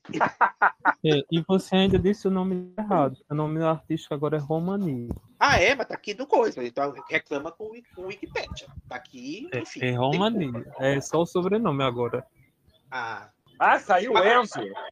Não é mais Enzo, agora é Romani. Saiu, é. Já falei, ah, gente. Tem muito Enzo já no Brasil. Ele não é, quer ser mais um. É o é menos. Gente, ai, ai. Essa loucura. Vocês, tu, tu, Fábio, que assistiu ou tá assistindo a Lua, me disse. Tu percebeu que o nome do Paulo Vilhena aparece como Vilhena na abertura? Aparece. Só? Aparece Vilhena. É. Depois mudou, voltou com o nome correto. O nome Só nos primeiros capítulos. Só, nos três primeiros capítulos. No quarto ah, já volta. Sim. Será que ele desistiu? Era uma numerologia, alguma coisa? Ainda bem, viu? Porque olha. Gente, eu acho podre ator, ator querer ser chamado pelo nome só. Eu lembrei do Licurgo Espínola, que resolveu virar Licurgo apenas. E Cleo? E Cleo. Não, a Cleo, única... né? Porque não tem acento. É Cleo. Cleo. A única que pode ser chamada só pelo nome é aquela. Aquela, é aquela. lá que estava A única. Aquela. Aquela lá. Ai, eu acho que Cléo desistiu de ser atriz, né? Espero. Espero. vocês falaram de Alume disso, vocês estão assistindo essa novela racista. Na nova polêmica do Twitter. Eu vi que vergonha! Menino, tá vendo essa novela racista? Toma vergonha! Gente, o povo tá brigando porque os outros assistindo novela que eles não vão ver, gente. Isso é, falta, isso é falta de. Isso é falta de pau no cu. É o anel que tá vazio, gente. Não tá sendo usado. É Olha. O, o Nilson Xavier, né? A sumidade da uhum. telenovela brasileira, tá assistindo, tá adorando. É, Ai, e eu já sabia que ele iria, eu já sabia que ele iria gostar, porque teve um também dos vídeos do, do, no YouTube que ele falou que ele tinha muita vontade de rever a Lua me disse que ele, ele, ele tinha lembranças boas da novela, que gostava, e ele tem, teria vontade de revisitar. Então, ele assim, falou. o que eu vi da novela até agora, eu tô esperando terminar uma das que eu tô maratonando para retomar, porque eu dei tanta risada com aquela novela nos três capítulos que eu assisti, que, nossa, é, eu não sei se, se, se tu ainda tá assistindo, Fábio, mas eu tô com Amigo, muita vontade de ver. Eu tô no finalzinho. Ah, já tá quase acabando. Eu já tô no, no conta-gota. Olha, Helder, eu não assisti. Na época, eu não assisti. Tô assistindo agora e amando. Ela furou a fila e eu tô amando. Que texto sagaz. É, e eu, não, eu não consigo enxergar esse conceito racista que o não, povo fica gente. falando. Porque quem chama não. a novela de racista simplesmente não assistiu. Está é reproduzindo é o que o é povo falou lá na época, sinceramente. Pois é é, ou talvez, ali. Ou talvez ele tenha, eles tenham visto apenas cenas soltas, né? No Twitter, isso. cenas sem um né? contexto, né? aquela, isso, no YouTube, cenas sem, sem contexto, né? É, eu dei muita ser. risada naquilo que eu vi. Tem muita Ai, coisa assim que eu vi, assim, ih, rapaz, acho que isso aqui vai dar problema. Nossa, tipo, isso aqui não passaria hoje em dia, mas num contexto geral, eu achei uma novela muito divertida, pelo menos o que eu vi. E uma novela muito mexicana, sabe? Uma novela muito exagerada, mas muito mais deliciosa. Deliciosa. Gente, Deliciosa. A gente tá nem aí com beleza fatal. A gente tá nem aí com beleza fatal, a gente tá falando de a lua me diz. é uma delícia. É, gente, e assim, eu tô já tá no, eu tô finalzinho já, né? E elas vão diminuindo essa, essa, essas falas mais preconceituosas, elas vão diminuindo. Até momento que elas não falam mais. Quem fala um pouquinho mais é a Latoya Whitney, por exemplo, não fala mais. Mudou. Mudou. A trajetória da Whitney foi diferente, né? Enfim. Uhum. E até as falas com a Índia, por exemplo, também diminuíram. Porque teve problema. A gente até falou um pouco, né, João, naquele episódio sobre a representação indígena nas novelas. Deu um paju na época, Isso. mas enfim deu uma diminuída. Mas, Olha. Gente, eu, gente, me desculpa os militantes, os militontos, mas eu rio sem culpa. Eu ri sem culpa na época. Eu li a entrevista do Fala Bela, eu li a entrevista das atrizes e eu continuo rindo, me desculpa. Se você não, acha, não gosta, é porque você não viu. Tá só repetindo o que os outros falam. Você tem que ver a novela não, e tirar e, suas próprias conclusões. E que absurdo é você querer é, impedir que outras pessoas assistam é. um serviço que é você que está pagando. Pois você é. pode é. assistir o que você quiser. Eu, eu e o Jeff está passando por isso que a gente viu recentemente duas novelas que estão muito julgadas por serem consideradas fracassadas, não sei o quê. O Jeff está vendo esperança agora, isso. ainda, né? Eu já terminei e a gente teve expressões totalmente diferentes sobre a novela. O Jeff está tendo ainda, que ele está assistindo. Mas, gente, esperança que essa bomba toda, como a gente viu naquele episódio do Benedito, que queria até fazer minha culpa. É uma boa novela, sim. Muito melhor que Terra Nostra, nem se compara.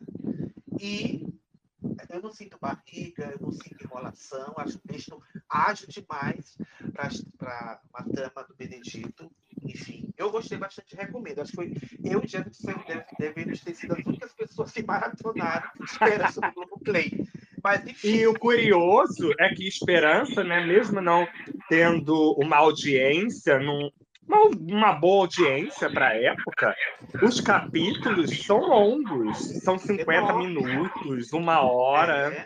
É, longos. É, e assim, eu acho importante, eu acho importante, é, meninos, a gente no stream, né, o stream ele dá essa possibilidade para a gente, dá essa oportunidade da gente revisitar essas obras com a bagagem que a gente acumula ao longo desse tempo, porque a Lua me disse tem 18 anos, não é? Então a cabeça da gente muda em 18 anos, coisas que a gente ria, né, é, lá atrás, hoje em dia a gente pode olhar e dizer, ih, rapaz, isso aqui não tá legal, porque o senso é. crítico da gente vai mudando, a gente vai evoluindo, vai amadurecendo, vai percebendo coisas né, que, que não eram legais, mas que na época eram aceitáveis, por isso passavam, né? E, mas também não dá para colocar tudo nas costas da novela como se a novela fosse uma coisa assim isolada. Era a sociedade em si que era daquela forma. Retratava-se, sabe, muitas vezes até em tom de sátira, né? até em tom de crítica, não é? Para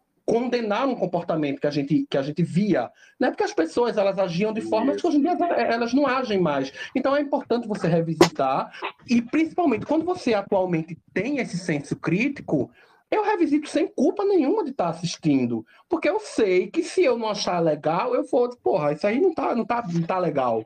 Sabe? Isso aí não, não, não é correto. Então eu acho importante tá lá, você quer assistir, assiste, não tem problema nenhum. Sabe? Você está pagando, você tem o direito, não é? Isso. E você, é, é, é com a bagagem que você tem atualmente, você vai avaliar, você vai analisar então, é importante que esteja lá justamente para isso, para a gente revisitar e, se for o caso, reavaliar. É, e Helder, é, é, no dia que o João veio aqui em casa, a gente até conversou sobre isso, né? Que a Lu, a Lu me disse que tinha entrado naquela semana, naquele dia, se eu não me engano, no, no Globoplay. E a gente conversou sobre a novela. E aí, é, é justamente isso que você falou, porque é uma novela de 18 anos, 20 anos. E Naquela época, né, a gente falando de Latoya e Whitney, era uma ditadura da chapinha, como as personagens é, é, abordam, né? Vai, vai, chover, elas não querem sair porque vai molhar o cabelo, a outra joga água, destrói o cabelo delas. Era uma ditadura, assim, da chapinha naquela época. Era uma ditadura, né? De, de, que aí é uma questão histórica, né?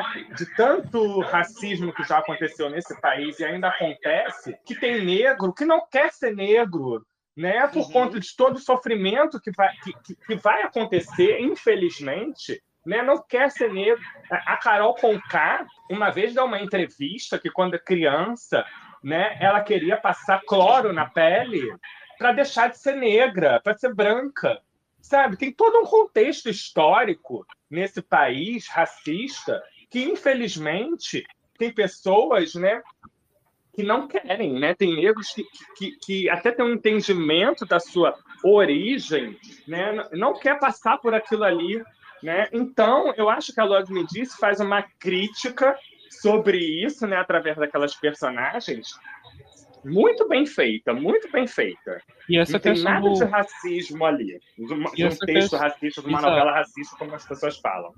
E essa questão do cabelo crespo, Black Power, assim, começou também agora, né? Muita gente fazendo transição capilar agora, né? Isso. Agora, é. Se a gente analisar, é nos últimos 10 anos, nos últimos 12 anos, né, que essas temáticas entram em voga. Exatamente. A, é, a, gente tem que parar. Lógico que tem que ter uma comparação né, de uma novela daquela época, olhar com os olhos de hoje, mas a gente dá aquele aviso. A novela retrata aquela época que foi produzida. É, inclusive até mudaram, né? Mudaram o aviso. Mudaram, mudaram o aviso, né? Mudaram o aviso por conta da novela e tal. Então, é. Porque tinha gente que, que poderia interpretar de uma forma, de uma forma diferente e tal. E em relação a isso que o Jeff falou, né? Isso, uhum. há 18 anos atrás, era ainda muito mais forte, sabe? Uhum. Era uma coisa que era latente na sociedade. Eu lembro que eu sou de sempre fui de, de, periferia e tal, eu via como é que as pessoas elas se comportavam, sabe? Eu via o surto que era, o surto do alisante, uhum. sabe? Isso, então, é. então era, era, era a novela ela retratava de uma forma cômica, às vezes até exagerada, talvez em determinados momentos tivesse pegado pesado demais ou, sabe? Passado talvez até um pouco do ponto, mas isso não significa que ela estava criando uma realidade que a gente não via na rua sabe? Porque eu vi isso muito dentro da minha própria uhum. família, sabe? Uhum. Pessoas que renegavam a própria raça por ignorância, sabe, por um, contexto histórico, um aspecto histórico de sofrimento, sabe, de um racismo que experimentava é, é, é, desde a infância. Então, tudo isso leva a um comportamento é, é, questionável, a uma coisa inadequada, sabe, a uma falta de orgulho daquilo que você é, sabe. Você acaba, por ignorância, tendo uma visão deturpada acerca de quem você é, da força que a sua própria raça tem não é? Uhum. Então, você revisitar isso em uma telenovela é importante, né? Que bom que Papai Eric Bretas, né, o nosso pai, que bom que Papai Eric Bretas, né, ele, o pai de todos nós, ele não deu ouvidos e ele acha realmente, ele cumpre aquilo que ele falou lá no início, que tudo quanto for possível resgatar vai ser resgatado, sabe? Independente de opinião de, de pessoas exaltadas da internet. Nossa, eu, eu morro com gente dizendo que, ah, a novela foi um fracasso. Quando foi exibida, não tinha que ter voltado. Gente, gente que fracasso. Tudo. A, no, a novela. Tudo, não, e, e, e, e, não foi fracasso, porque a novela subiu a audiência anterior, né? Bang Bang. Não, a galera, a galera tem a mania de achar que Miguel Falabella só escreveu bomba na televisão. Gente, não é bem assim. Não é bem assim. É, e eu gosto dessa, de, de revisitar a Lua me disse, levantou a audiência que começar de novo derrubou, cara, na época. Salsa e merengue levantou a audiência que vira-lata derrubou no horário, no horário, sabe? Eu acho que o único fracasso que tem, assim, é negócio da China, que realmente aquilo ali tudo contribuiu contra o sucesso dela. Mas, enfim, é uma história que a gente vai contar mais pra frente no episódio sobre a obra do Falabella, futuramente. Fala, Jeff, que você está falando. É, eu gosto dessa, dessa, dessa, de hoje, né? A gente ter cada vez mais essa oportunidade de revisitar através do streaming, porque a gente descobre também que a gente muda, e que bom que a gente muda, né? E, e é sabe, já falamos. A sociedade muda, tudo muda. Isso, a sociedade muda e a gente muda também como pessoa. E eu, eu e Fábio já falamos disso em outros episódios, eu vou falar novamente e o maior exemplo é quando a gente reviu, né, Fábio, Os Maias, que é uma minissérie esplêndida e que lá na época, em 2001, eu não tinha. É, eu não tinha, não tinha, sabe, é, a capacidade de entender a grandiosidade daquela obra, daquele clássico português de essa de Queiroz, né, que foi adaptado pela Maria Adelaide Amaral para a TV. Sabe, aquilo ali é uma obra-prima. E assim, pouco é falada, sabe, dentro da dramaturgia brasileira. Aquilo ali é excelente. Né? E que bom que eu, hoje, né? Já tem o quê? Uns dois anos. É, é. pude, re, pude rever, porque na época eu vi muito pouco, porque eu não gostava, mas tentava forçar para ser culto, né? E olha que eu e Jeff somos graduados em letras. Ou seja, a gente tinha obrigação, né, Jeff, de ver a, a, a minissérie. Mas eu não entendia, Sim. gente. Eu não entendi aquilo. Eu só fui entender depois. Outros dias, anos 20 depois. anos depois. sabe? É isso, gente. Gente, novela é retrato de uma época. Eu tava vendo no Google, no Google Play recentemente Partido Alto. Não o Jeff e o João não viram. Acho que o André também não deve ter visto. Tem uma cena de Partido Alto, onde os personagens da Elisângela e do Roberto Burke estão discutindo na rua e ele dá um tapa na cara dela. E aí ela começa a gritar, chama a polícia ele, e tal, ele, ele foge, a polícia aparece e levam ela para a delegacia e o delegado começa a perguntar: Mas o que tu fez? E, que foi que tu... e essa roupa que tu tá vestindo, uhum. sabe? Botando a culpa na mulher. Que a mulher mereceu apanhar o comportamento dela fez com que ela merecesse apanhar, sabe? E é aquela coisa, gente, é uma novela de 1984. A sociedade brasileira pensava assim em 1984.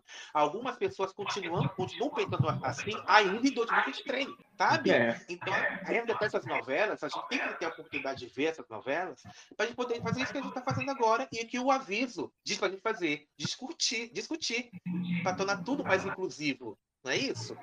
Exatamente. É, eu vejo muito isso em História de Amor. História de Amor é uma novela simples, uma novela muito deliciosa, mas ela tem um texto que, por conta do personagem do Carlos, né, do, do Zé Maia, o Carlos, que ele é um médico especializado em emagrecimento, nossa, tem muitas falas que hoje em dia são consideradas gordofóbicas, sabe? Porque é, é, naquela época, você podia ver, vocês, vocês vão lembrar, obviamente, né? Que vocês, que acreditam aqui que todo mundo é da mesma geração, vocês vão lembrar que revista feminina, aquelas revistas que a gente comprava na banca, né? Sempre tinha uma dieta. sempre tinha uma dieta. Era dieta disso, dieta não sei de quê. Era dieta não sei das quantas. Era dieta da cenoura. Era dieta. Era dieta de tem entrevista todo, toda semana com vigilantes do peso. Eu lembro, era exato. revista. Ela exato. Então, era uma, uma, obsessão da sociedade com o é. emagrecimento, coisa que hoje em dia a gente vê que o que tem que ser obsessão, entre aspas, é a saúde. Sabe? Independente do corpo que você tem, você tem que estar com saúde certo? Uhum. Então, mas lá naquela época não se pensava assim, a magreza era a saúde. Então, é como o Fábio falou, é o recorte de uma época, é um recorte social. Ele retrata a sociedade da, daquela época, que se você for pensar, né? Ai, não vou ver por conta disso. Ai, não vou ver porque tem falas gordofóbicas. Ai, não vou ver por conta. Você vai estar se privando de ter um, um entretenimento de alta qualidade, né? Mas você, obviamente, tem que assistir consciente de que aquilo dali retrata um determinado período. Isso né? E que hoje em dia a gente, graças a Deus, evoluiu muita coisa. Ainda engatinha em outras, mas muita coisa hoje em dia já não é mais aceitável, já não é mais admissível. Uhum. Então, é importante você trazer essas obras de volta para fazer um paralelo, porque é histórico, sabe?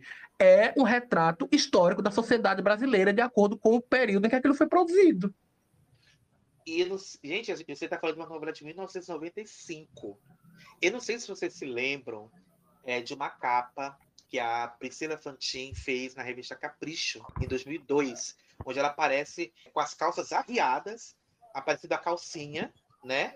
E a matéria diz aqui, diz assim, a capa, sou feliz com meu corpo, longe de ser magrinha, Priscila Fantinha, Maria de Esperança é contra a ditadura do padrão de beleza. Eu vou mandar para vocês verem a capa, para vocês terem uma noção. Na, na, época, ela era vista como. Ela era vista como gordinha. Uma, gordinha, gordinha, gente. Eu acho um absurdo. Isso. Eu acho um absurdo. Aí você imagina o quanto que é, essa ditadura da magreza proporcionou para as meninas da época, sabe? A moda proporcionou para as meninas da época. Olha só, mandei a capa para vocês verem. Uhum. Gente, comparando com os corpos de hoje, ela tem um corpo absolutamente normal, sabe? Pois é, fora do padrão, gente, mas ela tá toda padrão na foto.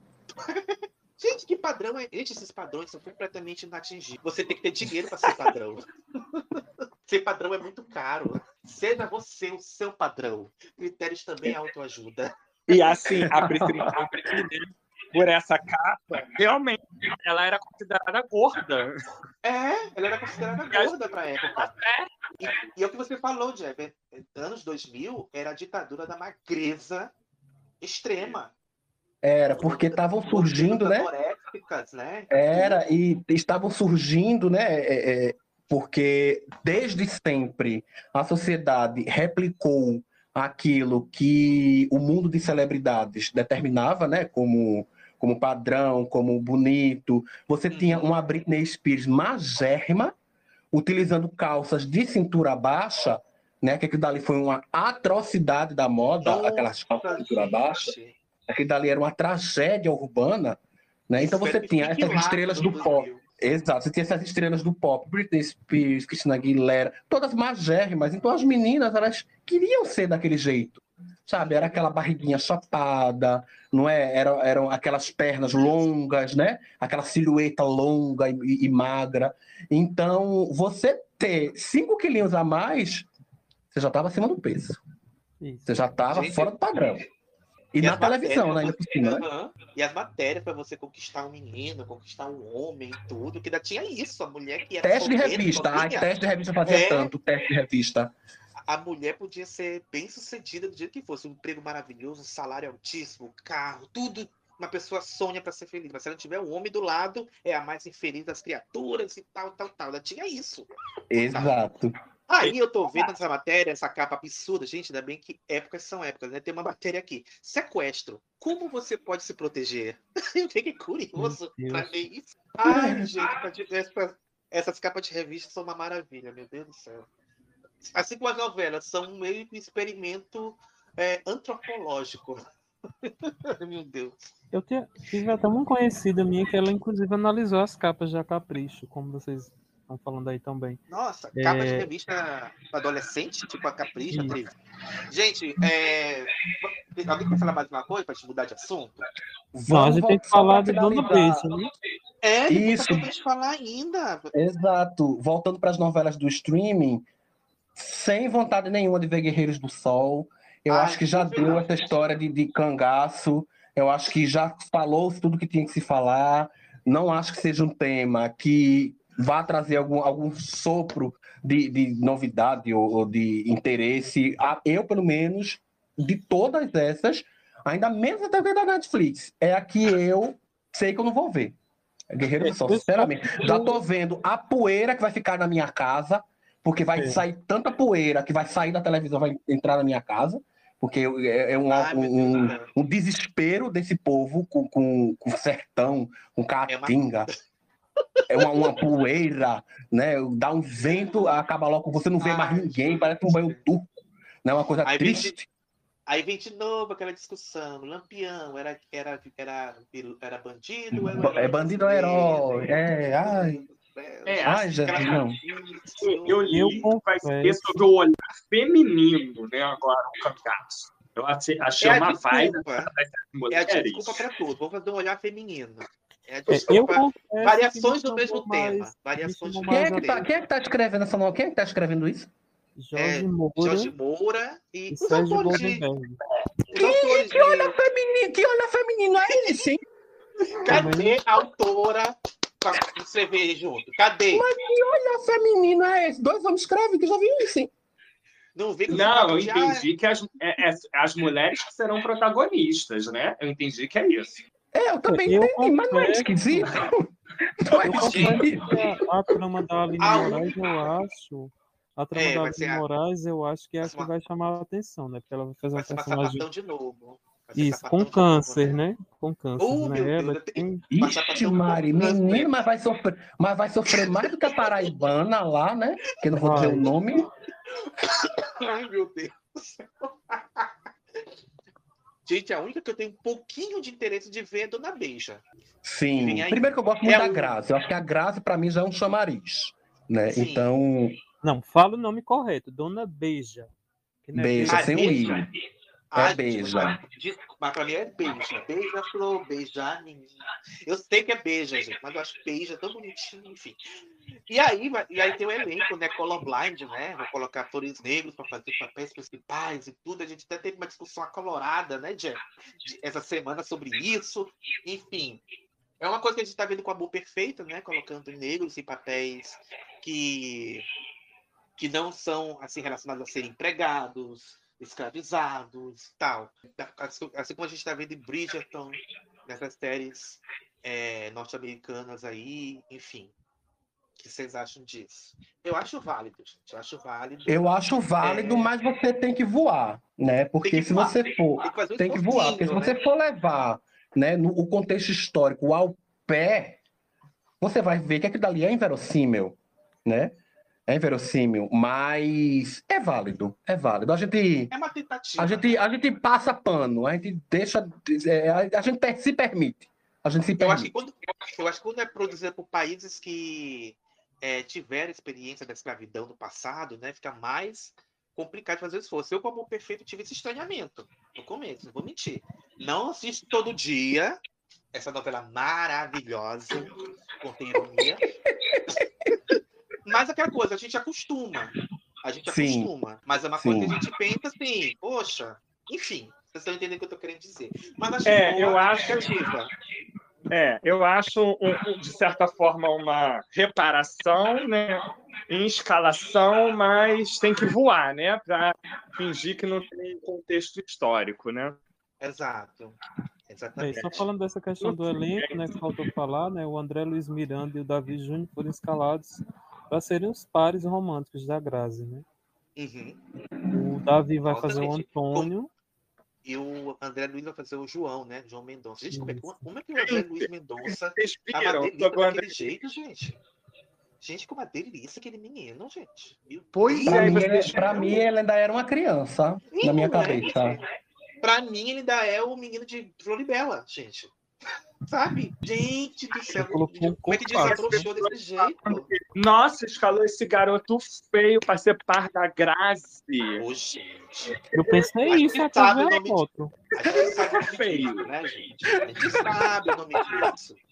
Né? A gente sabe bem o nome disso. A gente sabe o nome disso. Feio. Não, eu, eu confesso que eu não vi, não tinha vi. Aí depois que eu vi a foto, foi que eu, nossa, realmente. Ficou, nossa, Cara... show, menino. Nossa, fiquei. E, e, e, falando ainda dessa coisa dos atores negros, diz que o Luciano Quirino e a Talma de Freitas também estão cotados para serem os pais de João Mendonça, né? E outros nomes que já foram escalados: Gabriel Godoy, Otávio Miller, Érica Janus, Isabela Garcia, Débora Evelyn, que vai ser a vilã, né? Da, uhum. A Kelsey Ecard, Ecard, né? Kelsey Ecard, que vai fazer também a fofoqueira. Sim. Enfim, o elenco é maravilhoso, né? É, o elenco é, o elenco é bom. Ai, adoro Talma é de Freitas. Que bom. Talma de Freitas de volta, né? Gosto muito da Talma. É, escalaram agora a Carol Abras, né? Diz que vai a. vai disputar com a Grazi, né? Acho que vai ser a Aninha, né? Papel relacionado ao da Bia, da Bia Seidel, né? Que era Isso. Aninha. Acho que vai ser assim, enfim. Enfim, eu acho que de todas é a que tem mais chance de eu assistir. É, é, é que mais chama vontade de ver. As outras eu caguei, simplesmente. Para mim vai ser como se nem existisse. Desculpa.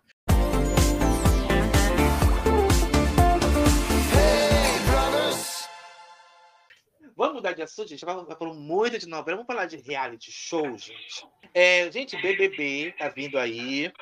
E saiu uma notícia que o mundo inteiro esperava que ai, a, vota a votação agora vai ser única para o CPF, acabou esse negócio de torcida sequestrando o programa e elegendo e dando prêmio para gente que não merece ganhar, e todo mundo comemorando. E, e eu confesso que eu já tinha decidido não assistir o BBB 24, deu até vontade de ver. E aí, no dia seguinte, veio o banho de água fria. Vai mudar, mas não vai mudar, né? Eu estou aqui no site do, G, do, do, da, do G1, Globo.com, dizendo o seguinte: o BBB 24 passa a ter um sistema de votação misto para os paredões, que mistura o formato antigo, no qual os espectadores podem votar quantas vezes quiserem com uma só conta na Globo. Ou seja, até aí, nada vai mudar. É o chamado voto da torcida. Olha o nome, gente. Meu Deus. E o novo modo, modo, que é o voto único. Nele, o usuário deverá informar seu CPF, cuja autenticidade será verificada e poderá votar uma única vez por paredão. Cada modelo de votação terá o peso de 50% e o resultado final será a média ponderada dos dois formatos. Gente, o que é média ponderada? O que é isso? Eu fiquei lendo, reli, reli, procurei no, no X, né? Alguma alguma linguagem que eu possa entender, porque, gente, eu não, eu não sou formada nas matemáticas, né? Eu não sou das matemáticas, eu não sou das exatas. E aí, gente, eu sei que eu terminei e não continuei não entendendo. Mas diz que faz é, muita eu entendi Eu entendi que vai ser tipo assim, uma divisão da quantidade de votos lá do, os votos livres com os votos do CPF. Só que o peso dos votos livres sempre vai ser muito superior, porque os adolescentes fanáticos vão estar lá votando o dia inteiro. Então, acho que sempre a média final vai dar a favor da, dos votos livres. Eu acho. É porque tudo vai depender é, Fábio, você falou aí de média ponderada, né? Que você não sabe o que é. é a média ponderada é um tipo de média aritmética onde você atribui peso aos valores que você quer calcular, né? O valor médio que eles possuem quando, quando todos juntos, né? Você atribui peso. Então, o voto por CPF vai ter um peso e o voto né, livre vai ter outro peso. Aí, quando você juntar, você vai multiplicar esse peso pela quantidade de votos de cada um, vai somar e vai dividir. Agora, qual peso cada um vai ter, qual vai ser maior, qual vai ser menor, isso aí só o Boninho que sabe, né? Ou Nossa. seja, eu acho que é mais uma forma dele manipular e fazer o que ele quiser. Uhum. Não, e o pessoal, E o pessoal ainda disse, ah, agora vai ficar difícil manipular, porque vai ser um CPF só. E eu o pessoal esqueceu, e o pessoal gente. esqueceu, né, que tem máquina na internet, tem site que é, gerador CPF. de CPF, amor. Gerador de CPF. Assim, oh, gente. O jeitinho gente, brasileiro. Pra tudo, pra tudo tem sujeito de burlar, gente. Tudo se alguém quiser, se alguém quiser, né, alugar, eu vou vender, vou vender, vou alugar meu CPF para algum fundo desse daí, é uma caixa de cerveja por paredão. É, é isso. É isso. Só deixar aqui na minha casa, mandar aqui para casa que eu olho. Use, use à vontade. Antes o fandom usando do que o Serasa. Exatamente. e outra, gente, não para por aí. O programa também vai passar a contar com duas fases. Na primeira delas, o público passa a votar para que participantes permaneçam na competição. Aquele voto para salvar, né? Voto do amor. Gente, Boninho copia da Fazenda. A Fazenda está em outro, outro canal agora, é? Gente, pelo amor Aí, a partir da segunda fase, o começo vai ser. O começo será decidido pela organização. Quando o Boninho quiser, o voto volta para ser para eliminar. Gente, ai meu pai do céu. Aí, engraçado, o Boninho quer copiar a Fazenda nisso, mas não copia as provas, né? Que as provas do BBB é. são horríveis. Ai, gente, horríveis. Umas provas que eles tentam, eles tentam fazer tanta coisa, acaba ficando ruim. Tanto do povo entender lá igual. fora, como da gente acompanhar, né? O quanto, quanto o povo entender lá dentro e a gente acompanhar aqui fora, né? Nisso, no limite, deu uma surra no BBB esse ano, porque eram provas extremamente simples, mas muito difíceis de você fazer. Era tudo muito simples ali, tudo muito, sabe? Até porque você estava no meio da mata, você não tinha a estrutura de um estúdio e tal. Então tinha realmente que ser uma coisa mais é, é, é, fácil, enfim. Mas ainda assim, muito eficiente, um entretenimento maravilhoso para quem acompanhava. Sabe? Aquelas Nossa. provas eram maravilhosas. BBB sonha com aquilo dali. Gente, minha, a minha opinião é, gente, tira o Boninho. O Boninho já deu o que tinha que dar. Foi, é um cara muito foda, mas, gente, não tá acompanhando a evolução das coisas, gente. Bota outro, outro diretor que já deu, né? Eu acho que esse, eu acho que esse 24, né, com todas essas mudanças, né, já anunciadas, com to, toda essa revolução, no principal, na principal forma que o Boninho não queria que metesse a mão, que era a votação do público, acho que é o último sopro, é o último suspiro do Boninho na atração. Se ainda pois é. assim é. isso não gerar o resultado desejado, eu acho que 25 ele não vem mais, não. É. Perigo até do programa nem vi, né? Imagina o pois Boninho. É. Aí, gente, o melhor foram os últimos campeões, né? Foram reclamar no Twitter, né? Foram reclamar. Nosso pãozinho, Arthur Aguiar, diz o seguinte: o ano é 2050 e você é um dos que até hoje não aceita que a vontade de, da maioria da população foi diferente da sua e da bolha da internet, que fizeram de tudo e não conseguiram fazer campeão quem vocês queriam. A padaria venceu. Porra! E a Mandinha diz o seguinte: Acho que vocês têm que parar de desmerecer a vitória dos outros. Não é só de mim e do Arthur que vocês falam. Falam das pessoas que disponibilizaram o tempo em dias e noites votando para fazer trazer essa vitória para quem eles queriam. Podem falar o que quiserem. Vencemos. Gente, aquela coisa. Eu acho que se, se fosse esse método do voto único por CPF, vamos supor que só isso, eu acho que Arthur Aguiar ganharia do mesmo jeito. Eu acho que Arthur ganharia também. Ganharia, gente. Ele ganhou eu acho. sofá ganharia. A Mandinha seria mais difícil. Seria muito mais difícil. Mas a Era muito mais difícil. Ganharia. Ganharia, gente. Eu acho. E assim, vamos lá. É, eu, eu não tiro a razão deles em ficarem chateados. Não tiro. Não, tiro, assim, no, no, não tiro a razão deles, não. Porque eu vejo fandom de internet, né? É, é, máfias digitais definirem vencedores do BBB não é de hoje. Esse povo já deveria ter superado isso, né? O público, no caso. Já deveria uhum. ter superado e entendido que quem decide são torcidas organizadas. Porque eu vejo é. isso acontecer desde o Dourado, quando a votação ainda era majoritariamente pelo telefone. Eu vejo isso uhum. acontecer ó, há muito tempo. Então você tem é, o fandom né, da Clanessa, que era da Clara Aguilar, e da Vanessa, que levou as duas para a final. Exato. Sabe? Você tem as formiguinhas da Gleice, né? Você, você tinha o, o, o pessoal que vem, que fez a Paula Sperling, aquela pessoa horrível, uh. ganhar o BBB 19, sabe? Nossa, então, a torcida da pessoas... A torcida da exato, Juliette. da Emily, exato. Então as pessoas não deveriam ficar tão surpresas assim quando o fã, a torcida organizada de internet define o vencedor. Já deve, isso deve, isso deve estar tá superado. Sabe qual foi o grande problema? Hum. A Juliette, em 2021. É. Porque a Juliette caiu nas graças do fã da internet, mas também caiu nas graças do público comum. Uhum. A Juliette ela tinha a aceitação dos dois. Basta ver a, a, a, o fenômeno que ela foi na internet, né? Então, quando chegou no 22, que o Arthur Aguiar não era unanimidade, começou-se a questionar isso. Mas, para mim, o que aconteceu com o Arthur Aguiar e com a Amanda foi aquilo que eu vejo acontecer, ó, desde 2010, a mesma coisa. Não tem, tem diferença, não tem diferença. Pois é, pois é. Vamos ver se vai dar certo, né? Vamos ver se vai dar bom. Eu, é, eu torço para que dê certo, porque eu quero um entretenimento bom na minha televisão.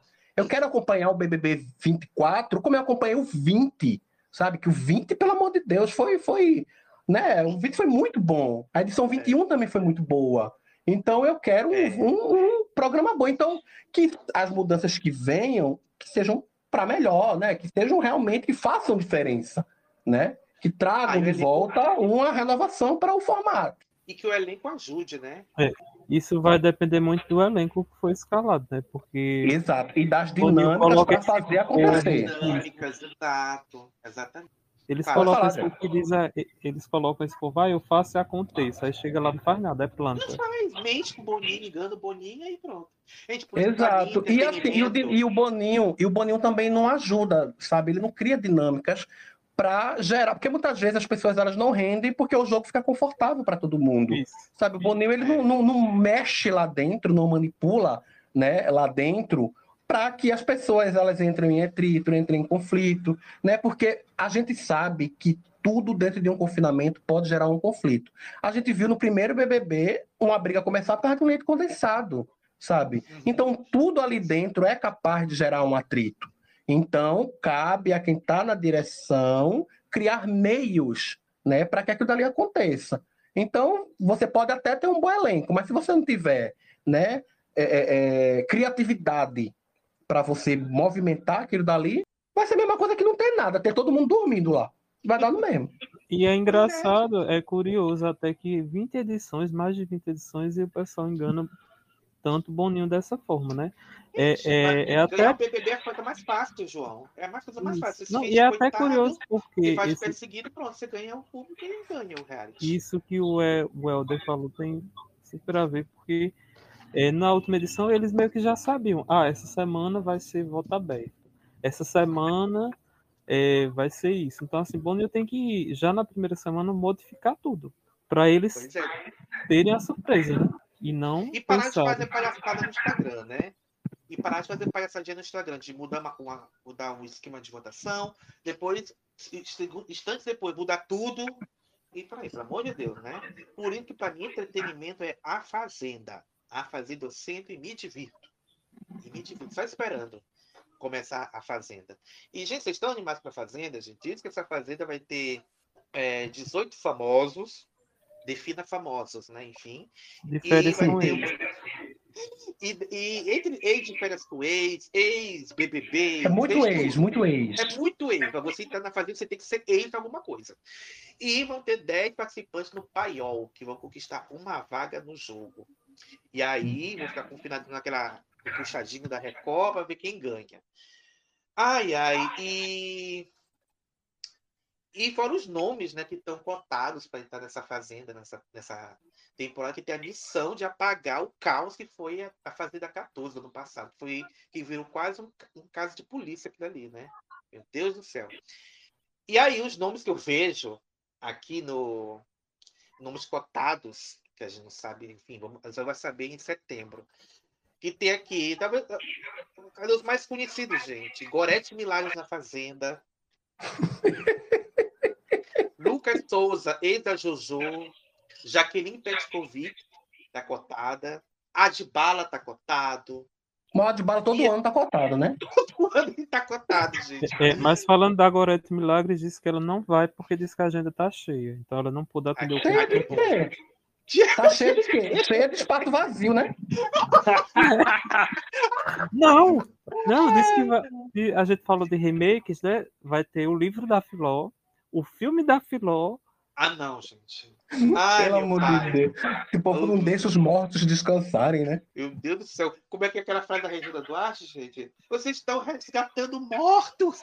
Ai, Ai Deus do céu. Gente, isso vai estar filha do Dudu Nobre, Olivia. Eu ah, do churrasco? Aham. Uhum. Eu já perguntaria se é verdade que ela foi esquecida no churrasco. É a primeira coisa que eu perguntaria. Gabriel Fop, BBB 20, 23, está cotado. É... Ex-namorado ex da participante de A Grande Conquista está cotado também para entrar. O pai do céu. É, eu tinha é... visto uma notícia, não sei se você viu, Fábio, também, que algumas pessoas que não se deram bem no, na Grande Conquista seriam é... cotados, né? Seriam convidados. Eric... Parece que o de César também. Ah, ele nunca também. Ah, de César não. É, é um fofo, mas ele não rende para riar. Ele é muito fofo, mas enfim. Gente, Bárbara França, Cadu Moliterno tá contando. Gente, o que Cadu Moliterno tá Gente, Bárbara França. Mas Cadu Moliterno também é outro. Todo ano o pessoal fala, né? Mas, mas a Bárbara pois França, é. eu achava ela tão promissora, minha gente. Foi cair é? muito. Foi, gente. Ai, gente, eu, eu vi que falaram, eu vi que falaram também o nome da Júlia Gomes, não foi? Mas aí eu vi que a Júlia Gomes parece que assinou com, com o Globo Play, foi com a Netflix, foi com um streaming aí qualquer. Ah, eu pensei que você ia dizer Júlia, que eu disse coitada. Ah, não. Só falta isso, coitada. Ai, meu Deus, Sidney Sampaio também tá contado, mas depois daquele acidente certo que vai dar para ele ir, gente. Sim. Gente, a Bárbara. França é aquela que era da Malhação, né? Exato. A loira. Isso. Gente, eu gostei também tanto daquela menina, achava promissora também. Promissora. E não aconteceu mais nada, né? Mas não disse que ela, ela tá fez Tempo de Amar. Ela, ela fez Tempo de Amar. Fez é, Amor Sem Igual. Ela tá em Reis. E tá em Reis. Poxa, as duas Ninguém eu gostei. A outra era o que? Aline Dias? Aline, Aline Dias. Dias. A Aline Dias eu sempre achei ruimzinha, sempre achei. Mas a Bárbara era mais fraquinha. Mas eu achava bonita, eu gostei dela. A linda sempre foi linda, sempre foi linda é, ela. É. é. As Gente, duas quem... eu achei que teriam futuro na Globo. Uma pena. É, amigo. É. Tentativa teve, né? Mas enfim. É, mas é aquela coisa, é, né? É, é, aquela coisa, né? Não vou é. julgar, porque dinheiro todo mundo quer, não é verdade? É. Isso. E numa dessas, ela entra e, e coitada, eu tenho tanta pena. Porque eu gosto muito da, da, Bárbara, da Bárbara Borges. Adoro aquela mulher, mas aquela mulher foi cair num ambiente insalubre da fazenda. Porque aquela criatura, ela ganhou, mas o que ela teve que aguentar daquela Nossa, Deolane e daquelas, daquelas babonas dela, coitada, ela merecia ganhar mesmo. Gente, porque... Eu já contei para vocês que uma prima minha me bloqueou no WhatsApp porque eu disse que a Bárbara Borges ia ganhar a Fazenda e a, Deolane, e a Bia Miranda não ia ganhar, e a Deolane não ia ganhar. E aí ainda me chamou de babão da Babi. Ainda me chamou de Meu babão Deus. da minha filha. Minha filha, eu assisto o programa, você vê corte de quai. Tem uma diferença. Tem uma diferença. Eu vejo o programa, é. vejo a repercussão nas redes sociais. A torcida da Babi é muito mais forte que a torcida da Deolane. Me desculpa. Deolane nunca ficou em primeiro lugar, a... mais votadas para ser salva, em Roça. E a própria nunca Babi, ficou. E a própria Babi sempre demonstrou ser uma pessoa melhor do que a Deolane, é. né? Vamos combinar, né? Exato. Vamos Gente, combinar. Eu acho, olha, eu, eu acho nunca da Fazenda mais imprevisível para ganhar. É. Acho muito mais difícil. Eu nunca assisti a Fazenda.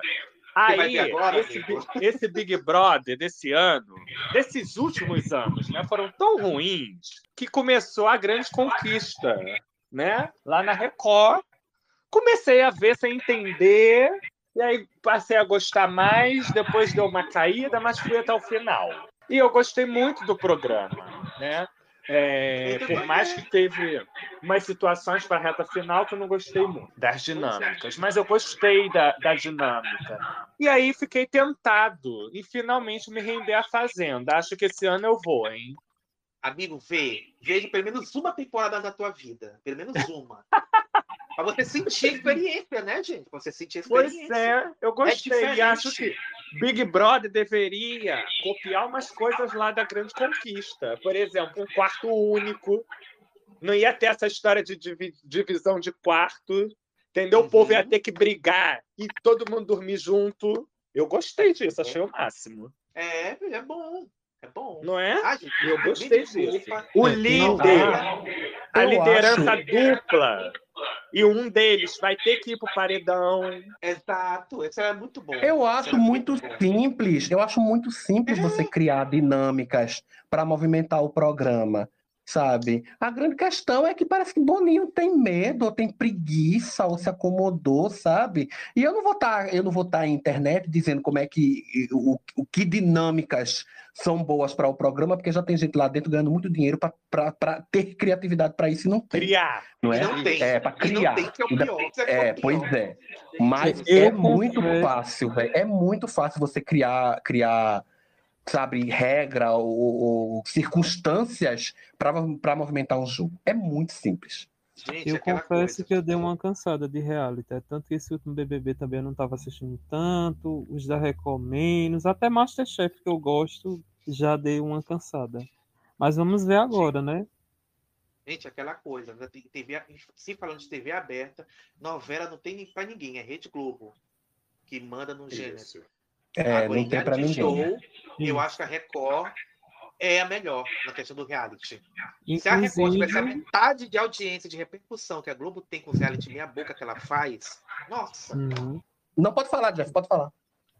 Não, eu ia falar, é, João, na verdade, é, que a. Eita, João, a... desculpa. Ai, meu Deus, a louca. Tudo Jota, tudo Jota. É tudo é, Jota. Tudo Jota, é. a louca. A Record, a Record renovou dois, né, para 2024. A Ilha e Power Couple.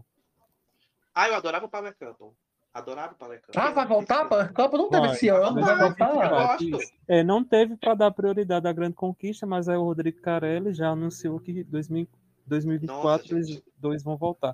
A, a ilha que não fez sucesso, né? A ilha não fez sucesso, mas dizem que a Marina Rios foi muito elogiada na grande conquista e disse que é a promessa, né? A aposta da, da Record. E o, eu acho o formato da grande, da, o formato da ilha eu acho muito bom. Muito eu bom. acho um formato que funciona. E, e é você original, falou né, do. É exato, é original, né, exato. Ou seja, exato. tem gente na Record que bota a cabeça para funcionar, pelo menos. Exato. Globo, em tempos. É formato. Exato, em tempos de tanto enlatado, ou então em tempo de tanto formato que vem de fora, você ter uma equipe criativa capaz de criar, né, de, de, de, fazer um programa tão interessante, né, é bom, é bom, a gente tem bons profissionais para isso, a gente sempre teve, né, a televisão brasileira, ela sempre criou muita coisa boa, né? E você falou aí do, do da Record, né? Fazer bons realities, mas não ter a repercussão e audiência da Globo. Eu acho que os realities da Record, eles tendem a ser tão bons justamente porque eles têm pouca audiência. Porque se eles tivessem a audiência de um BBB, a Fazenda não seria o que é sabe? As pessoas elas ficariam receosas de serem tão canceladas, né? De, de, se mostrarem como elas realmente são. Porque no BBB a gente vê, muito, vê muita máscara por conta disso. Porque o povo tem medo do público que é gigante. Público do programa que é muito grande. Na Record, não. Na Record, na Record o povo já entra. Na Record o povo já entra cancelado, que vier de lá é lucro, sabe? Se ninguém. Se, se uma pessoa der na, cara de, der na cara de alguém lá dentro, meia dúzia de pessoas vão estar assistindo, então tá tudo certo, sabe? Gente, aquela coisa, né, Globo? Você entra no BBB para você fazer carreira. Você quer seguidores, você quer fazer uma carreira, tentar pelo menos, né? Enfim, ser um é, influenciador, exato. ser um influencer. Na Record, você já está no limbo. Você já está no fim. No ostracismo, é. Então, então, o que vier é lucro. O o mínimo de repercussão que vier é lucro. É, e essa questão, essa questão da audiência é porque agora é, as duas emissoras que estão brigando por décimos no segundo lugar, que são a, a Record e o SBT, elas vivem uma crise de gestão, uma crise de audiência, uma crise de repercussão. É recente, né? Porque se a gente for pensar, algumas temporadas da Fazenda bombaram, né? A própria temporada do Dado, que todo mundo falava, né? Que eu não sei como até hoje aquele homem ganhou a Fazenda, mas enfim do dado, a própria última da Jojo, né, que foi um da Jojo foi muito isso, foi. A da então, André Toraki com isso. Ai, gente, Fazenda 5 e 6 pra mim mora no meu coração, gente. É um problema Ai. de audiência de agora. Mas vocês falando de reab, a, a Record, a Globo não investe tanto. Eu não sei se vocês viram, não estava na pauta, mas eu queria comentar que a, a Globo é, comprou um formato maravilhoso para o Pipoca da Ivete. Não sei se vocês viram ah, que é Meu Namorado é Melhor. É o nome do ah. reality inédito no Brasil, que vai ser exibido no Pipoca da Ivete. E olha, olha como é original. É, o Meu Namorado é Melhor combina atrações musicais, competições, aposta, aposta em história de casais, romance e convidados famosos para comentar as performances. As Uau, nunca visto na televisão. A relação das duplas e compartilhar opiniões de vivências pessoais a respeito dos temas abordados em cada programa. Seguindo o formato sul-coreano, os participantes começam se apresentando em um grupo e no final seu par precisa apostar seus cacifes de 10 mil reais em quem acredita ser o melhor, podendo confiar todo o dinheiro no seu parceiro ou distribuindo o valor entre os participantes. Ou seja, uma pessoa vai cantar, eu posso apostar que aquele foi o melhor, o namorado melhor, então eu posso apostar em todos e no fim dividir o prêmio. A aposta feita é hora das apresentações. Neste momento, a plateia decide o jogo. Ela deve dar nota de 1 a 10 para cada apresentação. Ao final do programa, quem tiver menos pontos deixa a competição com seu amor e de bolsos vazios. E quem apostou um valor nele perde a quantia. Já quem depositou dinheiro no mais bem votado pela plateia recebe em dobro este valor. Ao longo dos programas, os casais vão sendo eliminados até conhecer o grande vencedor. Parece que a Globo misturou Power Couple, The Voice. Gente. Amiga, minha surpresa maior é você ter dito que a pipoca da Ivete vai ter nova temporada. É, é ter. surpresa aqui. Meu Deus do céu. Eu já vi programa fui na televisão, mas pipoca da Ivete, tanto que foi muito votado ano passado. Ai, tem uma pior, tem uma flops do ano. Tem uma coisa pior que nossa, eu achei muito chato. Jesus, que programa chato, aquele Minha Mãe Cozinha Melhor do que a Sua. Jesus, que coisa chata, misericórdia. Cara, eu lembro que eu assisti aquilo é. dali. Eu lembro que eu, eu via aquilo dali no finalzinho, porque eu tava. Eu queria ver o The Masked Singer. Né? Que para esse daí, eu, desse daí eu gosto. Adoro The Masked Singer. Sou fã, falo bem. Ai, adoro The Masked é, Singer. Então eu ainda via um finalzinho. Gente, eu achava aquilo tão ruim. Era bem feitinho, era tudo bonitinho, mas era tudo tão sem graça, sabe? Sabe programa que é melhor você participar do que você assistir? Pronto. Era isso daí. Mas o pior, o pior que a Globo lançou como inédito, que é um formato que a gente já tinha visto no SBT com aquele programa da Tiziana Vilas Boas, que era Minha Mãe Cozinha Melhor que a Sua. Não lembro se era. Não, Duelo de Mães o nome. Duelo de Mães. A gente já tinha visto no SBT, já tinha visto na Band, que quando ela foi pra Band, ela levou o formato. A Globo só mudou o nome. E disse que era só mudou o nome. Gente, o que eu queria ver era um reality show de mãe, gente. Fazenda com as mães barraqueiras dos famosos. Isso eu queria ver. Não era mãe com Tu lembra que, uma, tu lembra que teve uma edição do BBB que eles jogaram as mães dos participantes lá por um dia? Lembro. Nossa, gente, era isso que eu queria, sabe? Imagina, mãe do Rico, a Sandra, mãe da Ludmilla, mãe, sabe? Outra mãe barraqueira. Mãe do Gil. Mãe do, mãe do Gil, Gil. Mãe do Gil. Era mãe nossa, do Gil. ia ser tudo. Ia ser tudo. Emissão, eu vou registrar isso para ninguém me roubar minha ideia. Pelo amor é. de Deus. Tem que ter um reality de mãe, gente. Ia ser tudo. Pai ninguém se importa, mas mãe ia ser tudo. Porque a mãe não tem mais filtro. Então. É mãe isso. é mãe, tem filtro. Mãe, mãe da é Larissa não é. Mãe é mãe da Larissa. Mãe da Larissa. Mãe da Larissa. Nossa! É, mãe é coruja, mãe é cega, é, não é? Mãe passa pano. Nossa, imagina uma Mãe prova, passa a perna na filha. É, rouba as economias. Meu Deus do céu, gente. É isso, gente. É fácil criar um reality. Ah, inclusive, é vamos, um entrar, vamos entrar nesse tópico. É, já pegou gancho. Vamos falar, gente. Vocês querem falar já da Larissa Manoela, né? Que eu sei, né? É isso que vocês querem falar? Aqui tá igual fantástico, deixou pro é. final. É, deixou pro é final, a né? Ah, gente, é a língua... Eu não vou contar o porquê, como começou e tudo, eu já tô careca de saber. Então a gente vai só comentar o que a gente acha. Só comentar o que a gente acha. Comecem vocês aí, gente. Quem quer começar a falar de, de Lari mãe e Lari filha? E Lari pai? Eu acho que a história, né, toda só serviu para jogar um problema no colo da Cris Flores, porque oh, gente, coitada da Cris, coitada da Cris Flores. Mas assim, ela tem muito tempo de televisão. Ela não poderia ter sido parcial como ela foi, sabe? Pois é. Então, ela, ela, pediu. É. Não, uma jornalista como Cris Flores parece que já foi enganada três vezes, né? Porque é, a morte é Alencader, a, a aquela mulher dos, dos a grávida de Taubaté. A grávida de Taubaté. A grávida de Taubaté e agora a mãe de Larissa, gente. Gente, não dá. Gente, aquela questão, a gente não critica a, a Cris pela entrevista, não é isso. É o modo como ela fez a entrevista, acolhendo, pegando a mão. Só faltou ela enxugar a lágrima da, da, da, Exato. da A lágrima que ela se espremeu, mas não saiu. Enfim. Exatamente. Ai, gente. É não coisa, sei se né? não sei se aquilo foi iniciativa dela ou se ela foi orientada a agir daquela forma. Mas só ficou assim muito ela feio. entrevista, né? Só ficou muito, é, Olha, ficou muito eu feio, falei. porque a Globo um dia antes já arrebentou logo com tudo. Não, Você tem uma mãe feio. chorando, mas eu tenho prints. Tenho que áudio. mãe, sabe? Que mãe é essa chorando que mandou a filha merda no dia de Natal? sabe? Tem alguma coisa errada aí. Ai, então, foi muito, foi, ficou feio não, eu, aquilo. Eu porque acho cagou na cabeça da Cris Flores.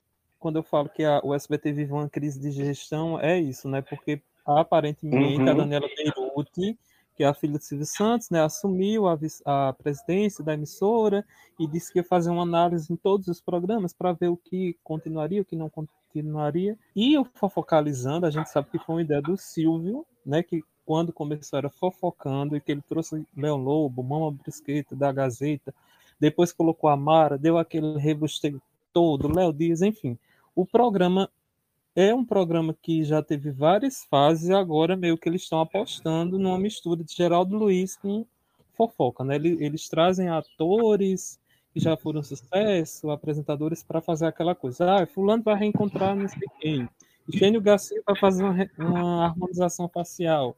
Enfim, e resolveram apostar nessa polêmica da Larissa, e o que eu falo, foi um erro de gestão, porque deveriam ter colocado a entrevista, se era para colocar aquilo, que colocasse no Domingo Legal, né, que a audiência seria maior e no mesmo dia a Globo já ia colocar também no Fantástico, não, não teria uma, uma diferença tão Exato. grande. Né? Mas aí deixaram, colocaram uns flashes e deixaram para colocar a matéria no outro dia, só que à noite o Fantástico já tinha colocado em xeque a narrativa da mãe. E quando a gente critica o fato da Cris Flores, muita gente, até pessoas conhecidas do nosso círculo, falando: ah, a Cris Flores estava fazendo jornalismo. Gente, desculpa. O jornalista ele tem que ser isento na hora de dar a notícia. E a Cris tem uma cena que ela coloca praticamente a mãe da Larissa no colo.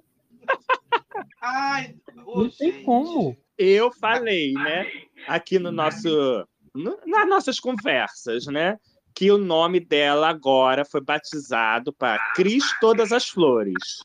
Promete tudo e entrega nada. Meu Deus do céu, gente. Ah, e, o, e, e o que é pior ainda disso é ver Ratinho depois é, criticando defendendo. Defendendo, é, né? é, defendendo a, a Cris Flores, defendendo a família brasileira, um cara que levava famílias para brigarem pra brigar, no DNA, né? Se gladiarem. É gente. Ai, gente e chamar a Larissa de aquela menina lá. Gente. Aquela menina, exato, desqualificando oh, a menina, a Larissa que já encheu os cofres de Silvio Santos, porque é. a gestão é... toda é dor de cotovelo do SBT, é, que a Larissa foi pra Globo. Conseguiram, é. Não conseguiram furo. Gente, mas o que Fantástico fez, gente, é digno de aplauso. Botou a reportagem, a primeira reportagem, anúncio, só um anúncio. Pronto, mobilizou todo mundo para ver. Acho que foi a audiência mais curta que o Fantástico teve daquele dia, desse ano. Do ano, parece. Chegou a 20, né? 20 Jogaram para as 11 horas da noite a, a, a, matéria. E no dia dos pais. E, e no dia dos pais. Não pode ser. Aí pronto, ficou por aí. Aí, aí tá, veio a, a, a a mãe deu entrevista para Mônica Bergamo e tudo, eu não quero dinheiro da Larissa, não sei o quê e tal. Não quer, devolve, gata. Devolve, né? E aí, a, a, anuncia que a, a SBT gravou uma entrevista com a, com a mãe, com a dona Silvana. E aí a Globo, sem dizer nada, sem anunciar que teria uma segunda parte, anunciou e pronto. Só aquele anúncio e aquele print mataram a entrevista da SBT.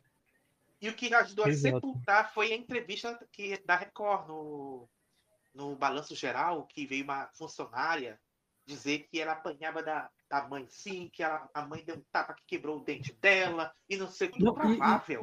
Exato. Isso é uma matéria agora que disse que ela queria contratar um exorcista, né, para exorcizar a Larissa. Menino, hackearam o WhatsApp da Lari Mãe, gente. Hackearam, gente. A, a dona É, porque tá assim, né? Isso ainda não foi falado, mas dizem, né, aí, né, que tem uma questão também de intolerância religiosa, né?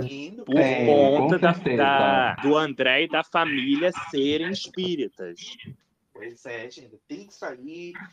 Eu sei que é um negócio que vai durar um tempo, não vai acabar de uma hora para outra. E vamos aguardar os próximos capítulos, né? Vamos Não, e, e, e, e, só essa questão da crise é engraçado, né? Que quando o Ratinho fez esse vídeo lá no programa, ela parece que compartilhou, curtiu, falou, é isso mesmo, Ratinho. O diretor artístico do SBT também, né? O, o Fernando Pelégio, assinou embaixo. E depois, quando ela, ela viu que a repercussão estava péssima para ela, ela foi chorar no Fofocalizando e excluiu o link da matéria do, do, do, perfil dela, que ela tinha colocado, né? Ou seja, não aguentou o rajadão, né? E a edição do programa ainda deu uns cortes na, na Cris, para ela não aparecer tanto.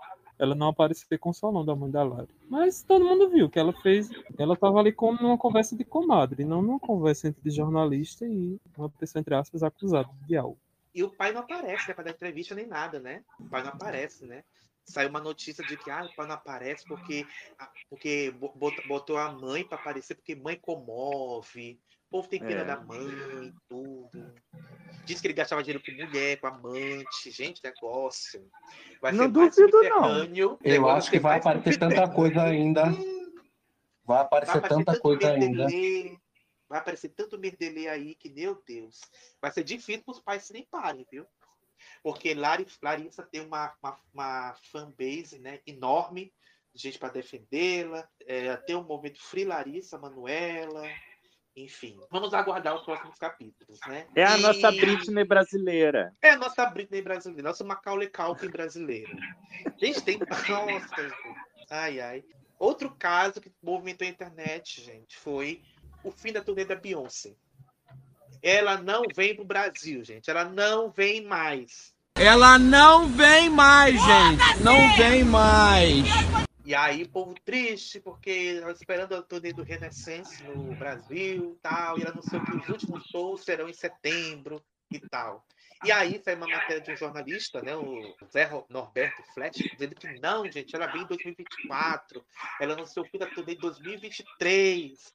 E o povo tá se lamentando que quer ver a Beyoncé. Ai, gente. Se esse povo soubesse o inferno que tá, comprar ingresso para ver show, esse povo não estaria lamentando tanto assim, porque metade desse, dessa galera nem vai conseguir ir. Mais da metade, né, inclusive. Pois é, Mas nem conseguir ir. Tá caro, passagem pois de é. tá caro, hospedagem tá caro. E difícil, Fábio, muito difícil. O show da Taylor Swift, eu e um amigo meu, a gente ganhou um, um voucher da Tickets for Fun, né, que é a, organizadora lá, que, que, a plataforma né, que vende ingressos, porque a gente tinha comprado os ingressos para o show dela em 2020, que foi cancelado por conta da pandemia. Sim. Aí, por conta disso, desse cancelamento, a gente ganhou um voucher, né, que dava para a gente comprar os ingressos. Tu acredita que a gente, mesmo com voucher, a gente não conseguiu comprar por causa da demanda? Quando eu entrei na fila, tinha 100 mil pessoas na minha frente. Pois é, pois é. Então, é... não, tinha, não, não tinha condições. Então, porra, é. não, não, a galera tá lamentando por, por uma possibilidade que muitas vezes nem existia, uma coisa real que nem existia. Ah, nem era confirmado que viria. Gente. Nem era confirmado nada, que ela ia pisar aqui, sabe? Ah, gente, tanta gente com a bandeira do Brasil lá na plateia do show dela. Ah, gente, já vieram aqui, já viram, então não vou. Exato.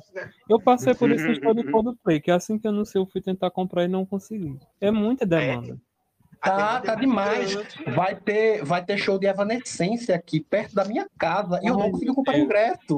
Não consegui comprar. Quando eu entrei, já tava esgotado. Eu digo, porra, e fazia coisa de cinco minutos que tinha aberto, sabe? Foi muito rápido.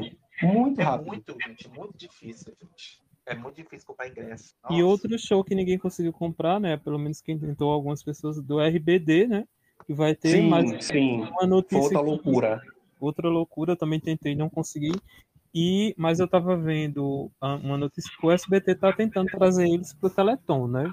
Para fazer igual Xuxa, Angélica e Eliana lá no Criança Esperança. Se vai conseguir ou não, a gente não sabe. A gente vai saber daqui a alguns meses. Vamos ver. Vamos ver como é que vai ser isso daí. Agora no Multishow vai que cola. Eu conheço todos eles, sabia? Somos amigos. O caso vai que cola, gente. E a loucura do caso vai que cola. Vocês estão vendo esse negócio do eu vou confessar para vocês que o que mais me surpreendeu foi saber que esse programa ainda existia, porque para mim já tinha acabado fazia muito tempo. Eu não sabia mais que ainda passava. Porque eu via, de fato. Porque para assim. mim acabou quando o Paulo Gustavo saiu do, do elenco. Para mim acabou ali. Pois é, exato. Eu, é, como a minha Globoplay é aquela mais canais, Aí eu sempre gosto de assistir a TV, né? A Globo, até a Globo própria TV aberta, eu gosto de assistir pelo mais canais, porque eu consigo pausar, né?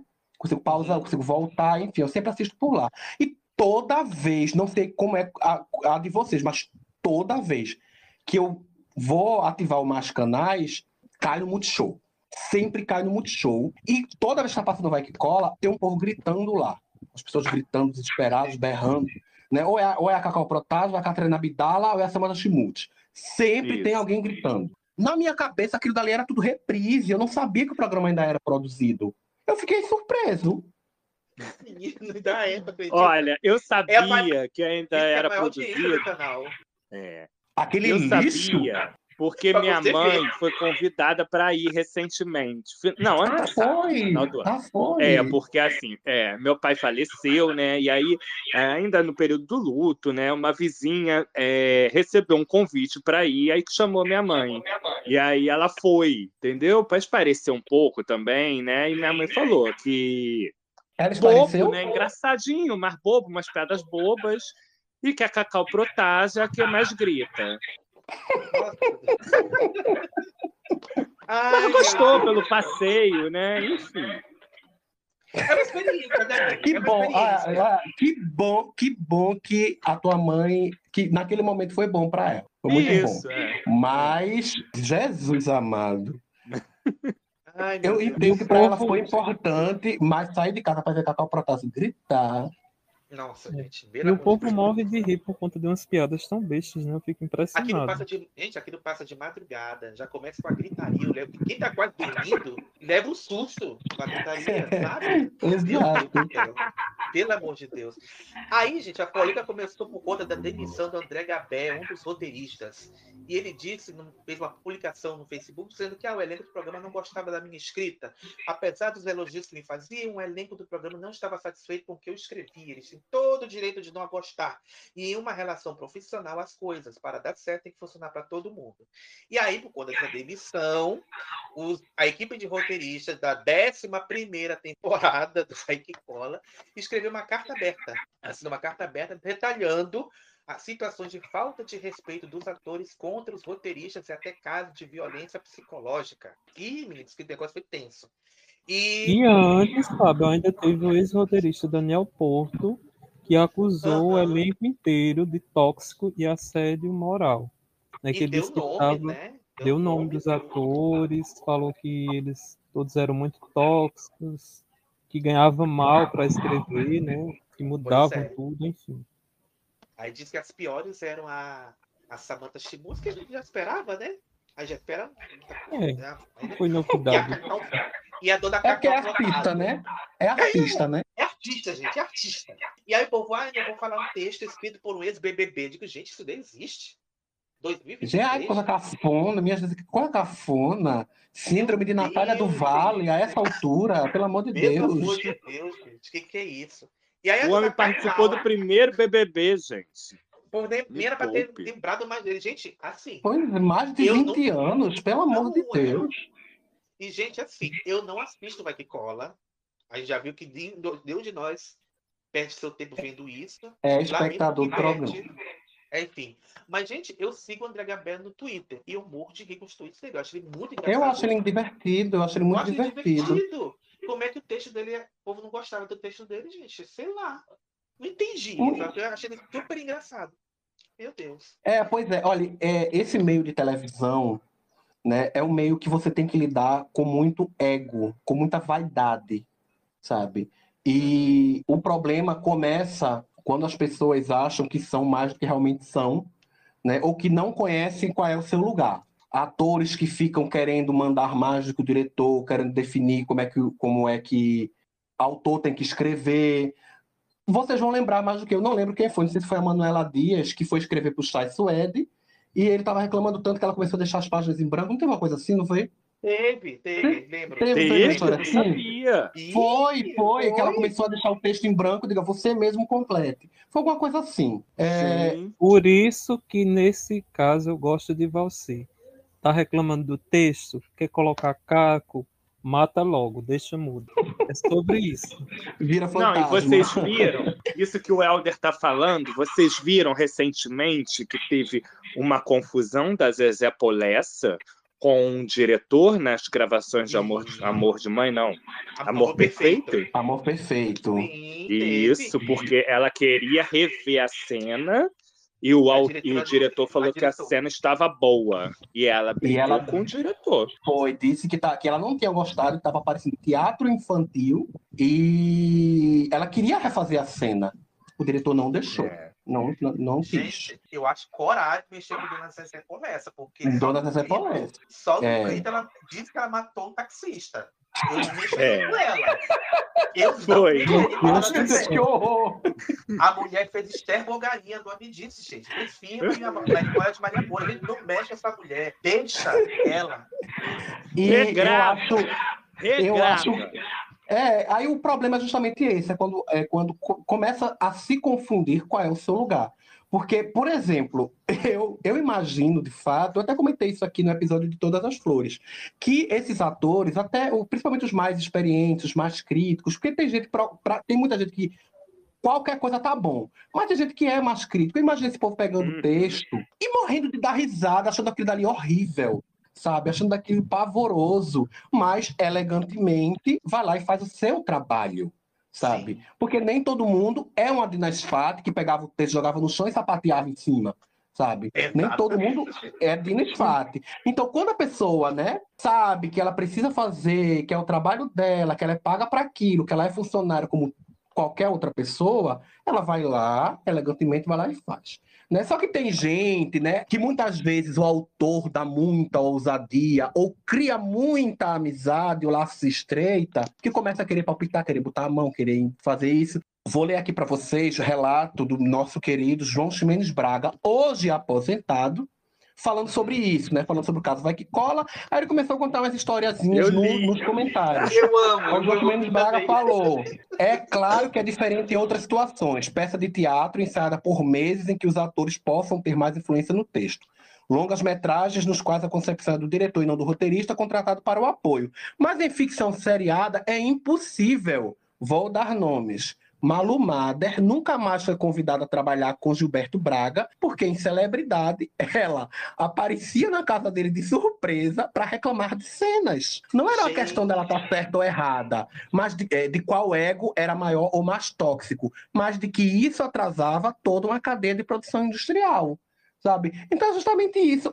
Há uma série de problemas, né, quando muitas vezes o ator consciente do seu trabalho ou do seu talento mesmo, ou achar que merece mais, sabe, ou que não gosta daquilo que está fazendo, dos rumos dos seus personagens. Quantas histórias a gente não viu de gente que não gostava e pediu para sair da novela ao longo desse tempo todo. A gente via muito isso, sabe? Uhum. Só que tem gente que sabe que precisa levar aquilo dali com o mínimo de dignidade até o fim.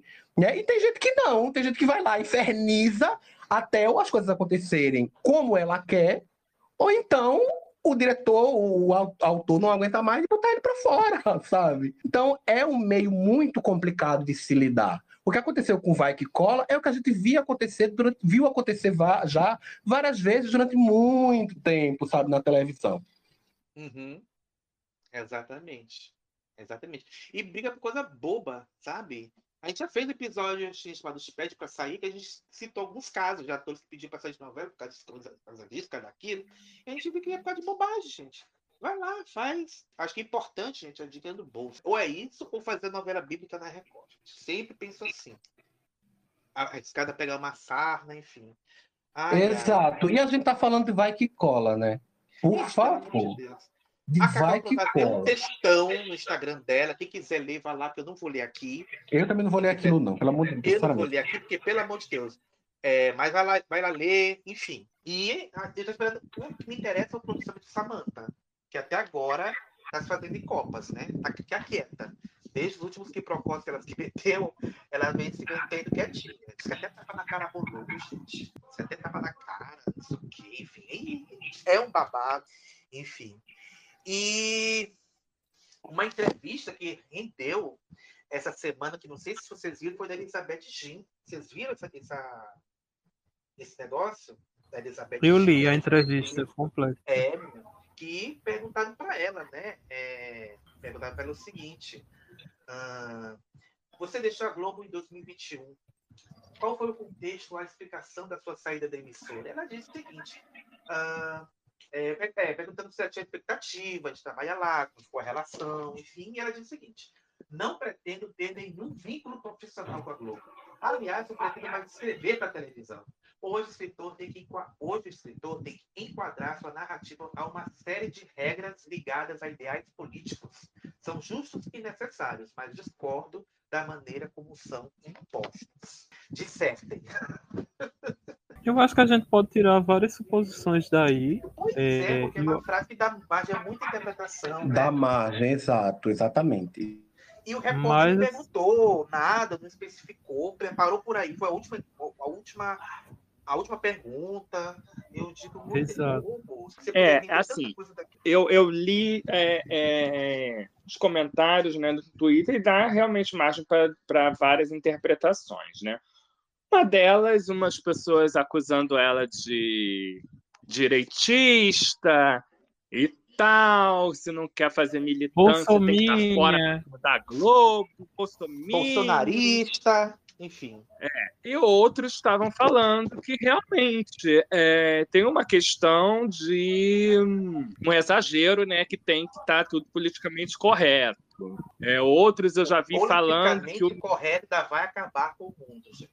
É, e outros já falando que isso era uma mentira o que ela estava falando, porque tá, o maior exemplo é a Glória Pérez, que tem essas questões, né, que a gente sabe aí, né, pessoais, mas escreve novelas progressistas, então dá margem a diversas interpretações essa fala dela. Eu acho assim, quem conhece o trabalho da Jean sabe que ela tem um tempo de escrita, né?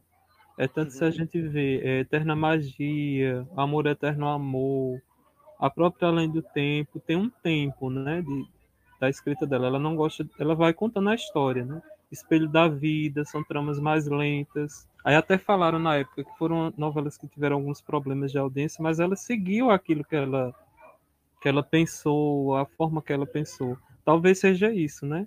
A Globo pede uma novela mais ágil, com determinados tipos de tramas, de personagens, ela não quer, ela quer escrever aquilo que ela sabe, que ela tá, tá no direito dela. Eu vi por esse lado. Né? Também vi essa questão de, de progressismo que talvez ela não queira colocar nas suas novelas, né? Como ela disse, são justos e necessários, mas a forma que, como pede, né, como exigem, ela não curte. Pode ser isso também, pode ser que ela não quer falar disso. É, porque assim, nas novelas da Elizabeth Jean, né, a maioria delas, para não dizer todas, elas têm um viés, né, espiritualista, né, a trama ela trata né, do sobrenatural, vida após a morte, né, o, o, o, a doutrina espírita em si, e os outros núcleos, né, passeiam por questões humanas mais simples, mais corriqueiras. Você não vê ela tratando Isso. de assuntos, né, polêmicos. Você não vê a temática LGBT nas novelas dela, você vê? Não. Puta não. pela memória de vocês, não tem. E, e ela, e ela, e ela mesma fala, e ela mesma fala que o pessoal de hoje em dia, o público não quer mais essas tramas espíritas. Tanto é que ela diz vai tá pensando em escrever livro, né? Livros e tal.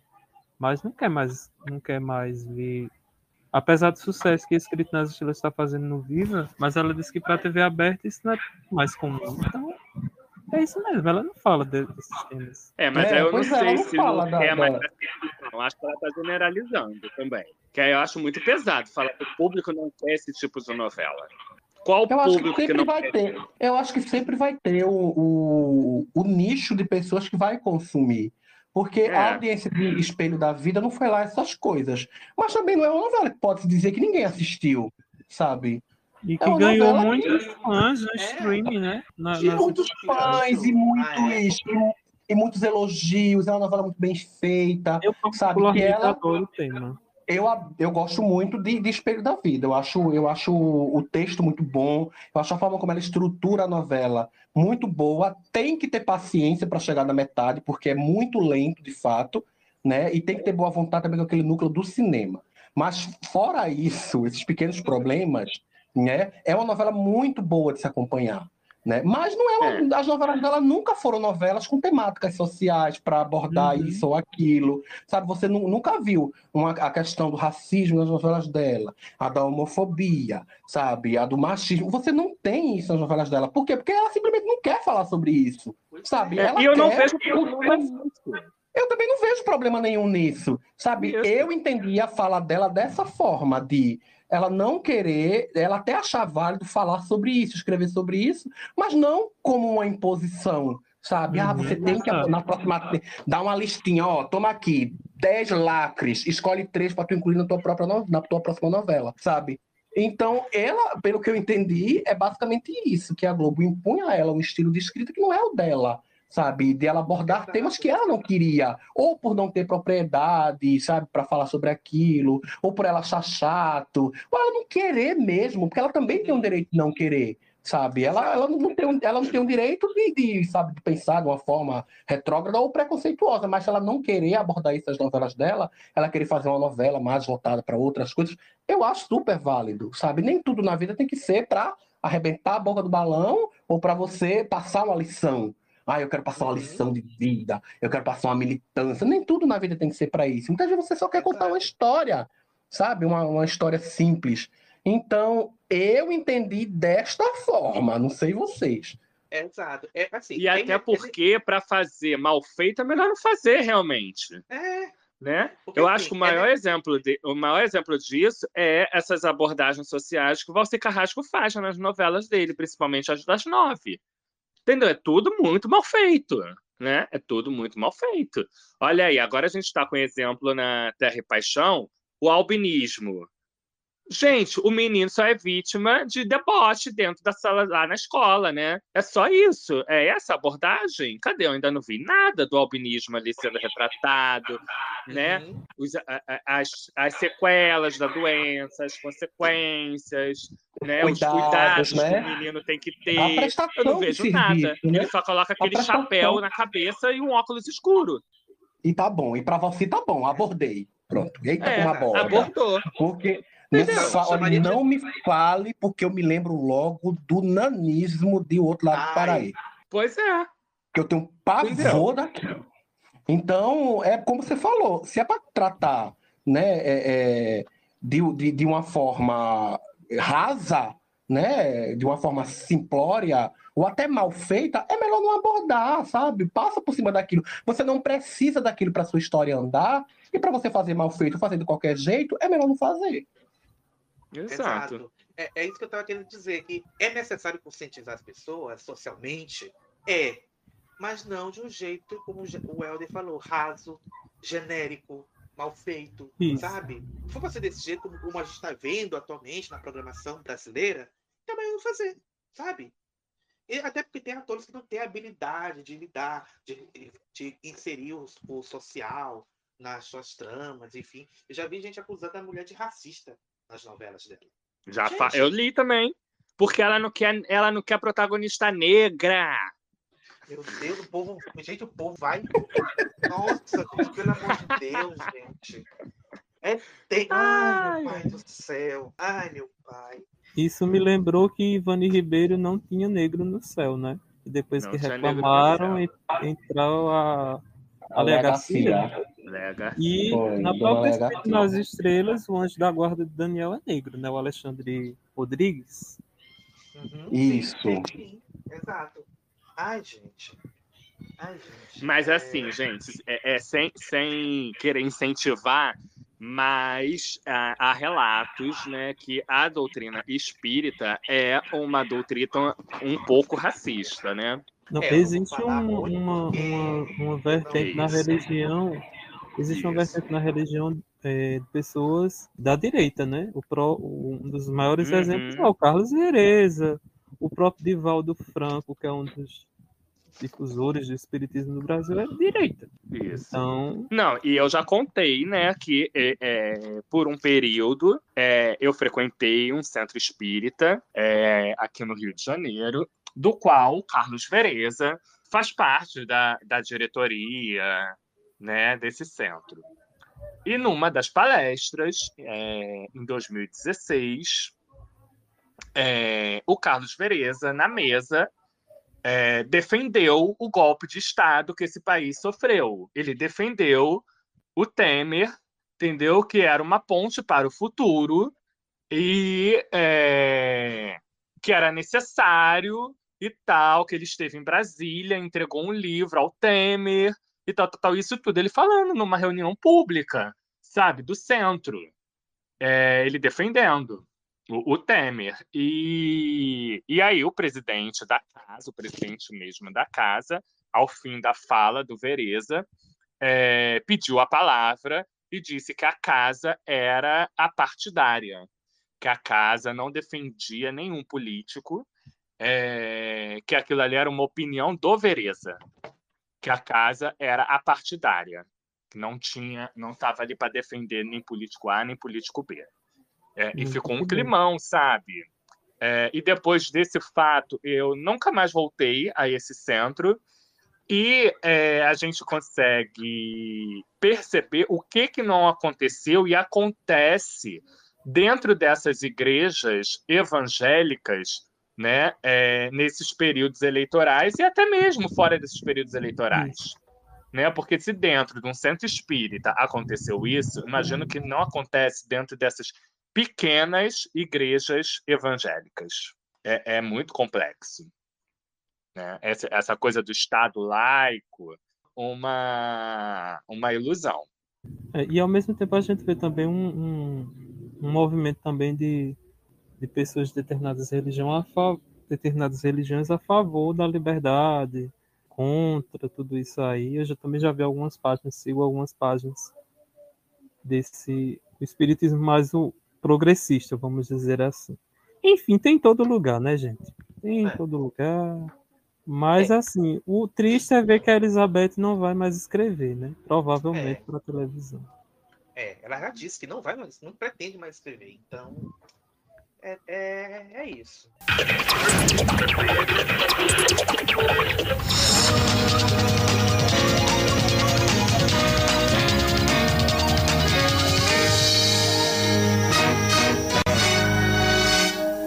Mas aí tem uma, sabe uma notícia essa semana que eu ri, muita gente riu. O João não riu tanto, porque ele tem um ponto a defender, e a gente vai falar aqui um pouquinho. Sabe uma matéria na telinha dizendo o seguinte: Rede TV avalia projeto para virar Nova Globo e sacode o mercado. Por isso que eu senti o solavanco, né? É, foi o mercado sacudindo. Diz que teve uma reunião na Rede TV, um ousado desafio, que ninguém sabe ainda o que, que é, mas é uma reunião que aconteceu entre o Marcelo de Carvalho, um dos donos, sócios do canal, e o Walter Zagari, que é um um, publicitário reconhecido, e o Paulo Franco, ex-diretor de programação da Record. E aí diz que esse encontro aconteceu, o almoço aconteceu na casa do Marcelo de Carvalho, e ele ficou entusiasmadíssimo com esse projeto e que dá à, à emissora a possibilidade de revolucionar o mercado de televisão. E esse projeto pretende, pode transformar a emissora numa nova Globo diante do cenário onde o digital vem ganhando força. É uma matéria que diz muito, mas não diz nada ao mesmo tempo. O que, que vocês acham, gente? Rede TV tem chance de virar uma nova Globo? No papel tudo é muito bonito, né? No papel é. tudo dá certo, tudo vinga, tudo acontece. Mas quando a gente lembra que estamos falando de rede TV, né, aí a, a rede de traço na audiência, a rede de horário vendido, aí, conversa, conversa para boi dormir. É, conversa para boi dormir. A Rede TV, em mais de 25, 25, quase 25 anos de existência, né? Ela nunca conseguiu o mínimo de relevância depois da era pânico. Não vai ser agora que ela vai conseguir nem em tempos de crise de audiência na TV aberta, não vai ser agora não. Vão morrer na tentativa. a minha eu defesa... acho que é um vem aí que não vai vir aí. A minha defesa que o Fábio não entendeu, não é que eu estou defendendo a Rede TV, até porque, como vocês falaram, é não tem repercussão, não, ah, não tem nem programação, né? Porque metade da programação é vendida para teleculto. Então não tem a nem. A coisa como... que eu sei que passa na Rede TV é Super Pop e Sônia Abrão. Exato. E, aí, não sei o que, que é. Não tem como você manter o público no canal, porque, por exemplo, o que entrega para Sônia Abrão, antes da Sônia Abrão, é a igreja. Aí termina Sônia Abrão, igreja. Aí coloca outro programa, igreja. Então, não dá para ter audiência disso. E, consequentemente, não dá para ter faturamento, não dá para ter repercussão.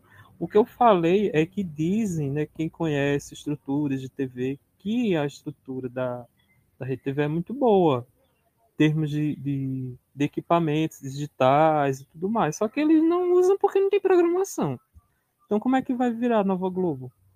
Aí agora. Pode que a Rede TV foi a primeira emissora trazer a, o 3D para televisão, né? Isso. HD e tudo, ou seja, técnica. Exato. Até, até os próprios estúdios dizem que são, são tem muito estúdio lá parado. Eles até alugam para alguns serviços de streaming, porque é, eles não conseguem investir minimamente em programação própria, vamos dizer assim. Uhum. Então, o que é uma pena, né? Porque a Rede TV, quando surgiu, aparentemente seria uma boa, um bom canal, assim, televisão, né? Eles investiram, tem muitos filmes, séries, até programas, jornalismo. A gente pensou que ia ser uma manchete, né? Que a manchete ia ser manchete 2.0, o que não aconteceu, né? Com o passar do tempo começaram a vender, colocar o horário para a igreja e hoje em dia não tem praticamente nada. Pois é, né? Aquela coisa, sonhar não custa nada, é de graça, mas vamos se esforçar para isso, né? Eu li ai, recentemente ai. que eles vão lançar doramas no horário das seis, né? Aquelas novelas japonesas. É, tentando chamar atenção na galera que vê os doramas na Netflix, né? Vamos ver, ah, vamos ver né? Alguma emissora tem que produzir o documentário da Mara Maravilha, gente. Então, se for a Rede TV, eu dou todo o meu apoio. É, o, SBT, de, é, o SBT vai produzir agora os documentários das grandes estrelas, né? Isso vai ter de Hebe, Gugu e Carlos Alberto. É a chance. É a chance. Vamos ver. Ai, gente. É até estranho, né? Você pensar que a Rede TV, né, que ocupou o sinal da antiga Manchete, ela já tem mais anos de existência do que a Manchete teve, né? E a uhum. Manchete, ela, ela acabou com um pouco mais de 15 anos, né? 15 anos de, de existência. Sim. E a Rede TV, ela já tem quase 25, mas não tem metade da relevância que a Manchete teve. Não fez metade, sabe, do barulho que a Manchete fez. Não incomodou as outras emissoras. Nem perto do que a Manchete incomodou. Sabe? É até triste, sabe? Porque é, é, é, é tanto, esforço, é tanto esforço para nada. Sabe? Para nada. Amigo, a Rede TV é uma emissora que simplesmente existe. Ela é, existe. existe. E são tantas assim, né? A Gazeta, que agora parece que só tem programação a partir da, da uma da tarde, né? Não tem mais programação de manhã, é só horário vendido. Não tem mais programação no fim de noite. Aí CNT parece que são 22 horas também de, de grade vendido para a igreja, ou seja. 22 horas? Meu 22 Deus. horas.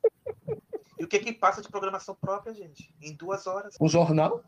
O jornal. CNT Jornal, ah, isso. Meu Deus do céu, gente. O que, que é isso, meu pai? E é isso é aceito, né? Pelo Ministério das Comunicações. Eu não entendo isso. É. E esse dinheiro vai para onde? Esse dinheiro que é alocado, que eles vendem. Enfim. Ai, ai. Tenso, né? Tenso. E recentemente, né, saiu uma notícia, um baba que eu adorei, gente. Eu fiquei completamente obcecado sobre esse rapazinho que saiu. Não sei se vocês viram. O menino que se, o menino que se dizia ser filho de Sheik ganhou uma multidão de milionários, mundo afora. Gente, essa história é maravilhosa. O menino é um rapaz chamado João Vitor Penha da Silva, né, conhecido nas redes sociais como João VS, e virou notícia, né, após ser acusado de aplicar golpes em dezenas de pessoas desde 2019, né? Diz, ele se dizia ser filho de um sheik árabe, ostentava uma vida de luxo na internet, se apresentava como stylist e nas publicações desfilando roupas e acessórios de grifes internacionais e bens como jatinhos, mansões, sempre marcando localizações como Paris, Nova York e Zurique, né? E aí, é, descobrir nas, nas, investigações, nas denúncias né, das pessoas, e era público denunciar que foram enganadas por ele, que ele mora em Campo Grande, na zona oeste do Rio de Janeiro. Ai, meu Deus do céu. Eu sei que o rapaz, ele, ele tinha acesso VIP, acesso livre a eventos exclusivos, áreas VIP de principais semanas de moda do mundo. E aí chegava a pessoa, dizia: Ah, você quer participar do desfile da Balenciaga? Te coloco lá na primeira fila, você tem que fazer um depósito para mim de tanto, pagar passagem. E aí gente coloca lá. E a pessoa deslumbrada ia, pagava tudo e ia. Gente, eu fiquei encantado, gente, porque o menino, não sei se vocês já viram a foto da pessoa, com uma peruquinha sintética, sem vergonha. Ai, gente, enganava esse povo todo, gente.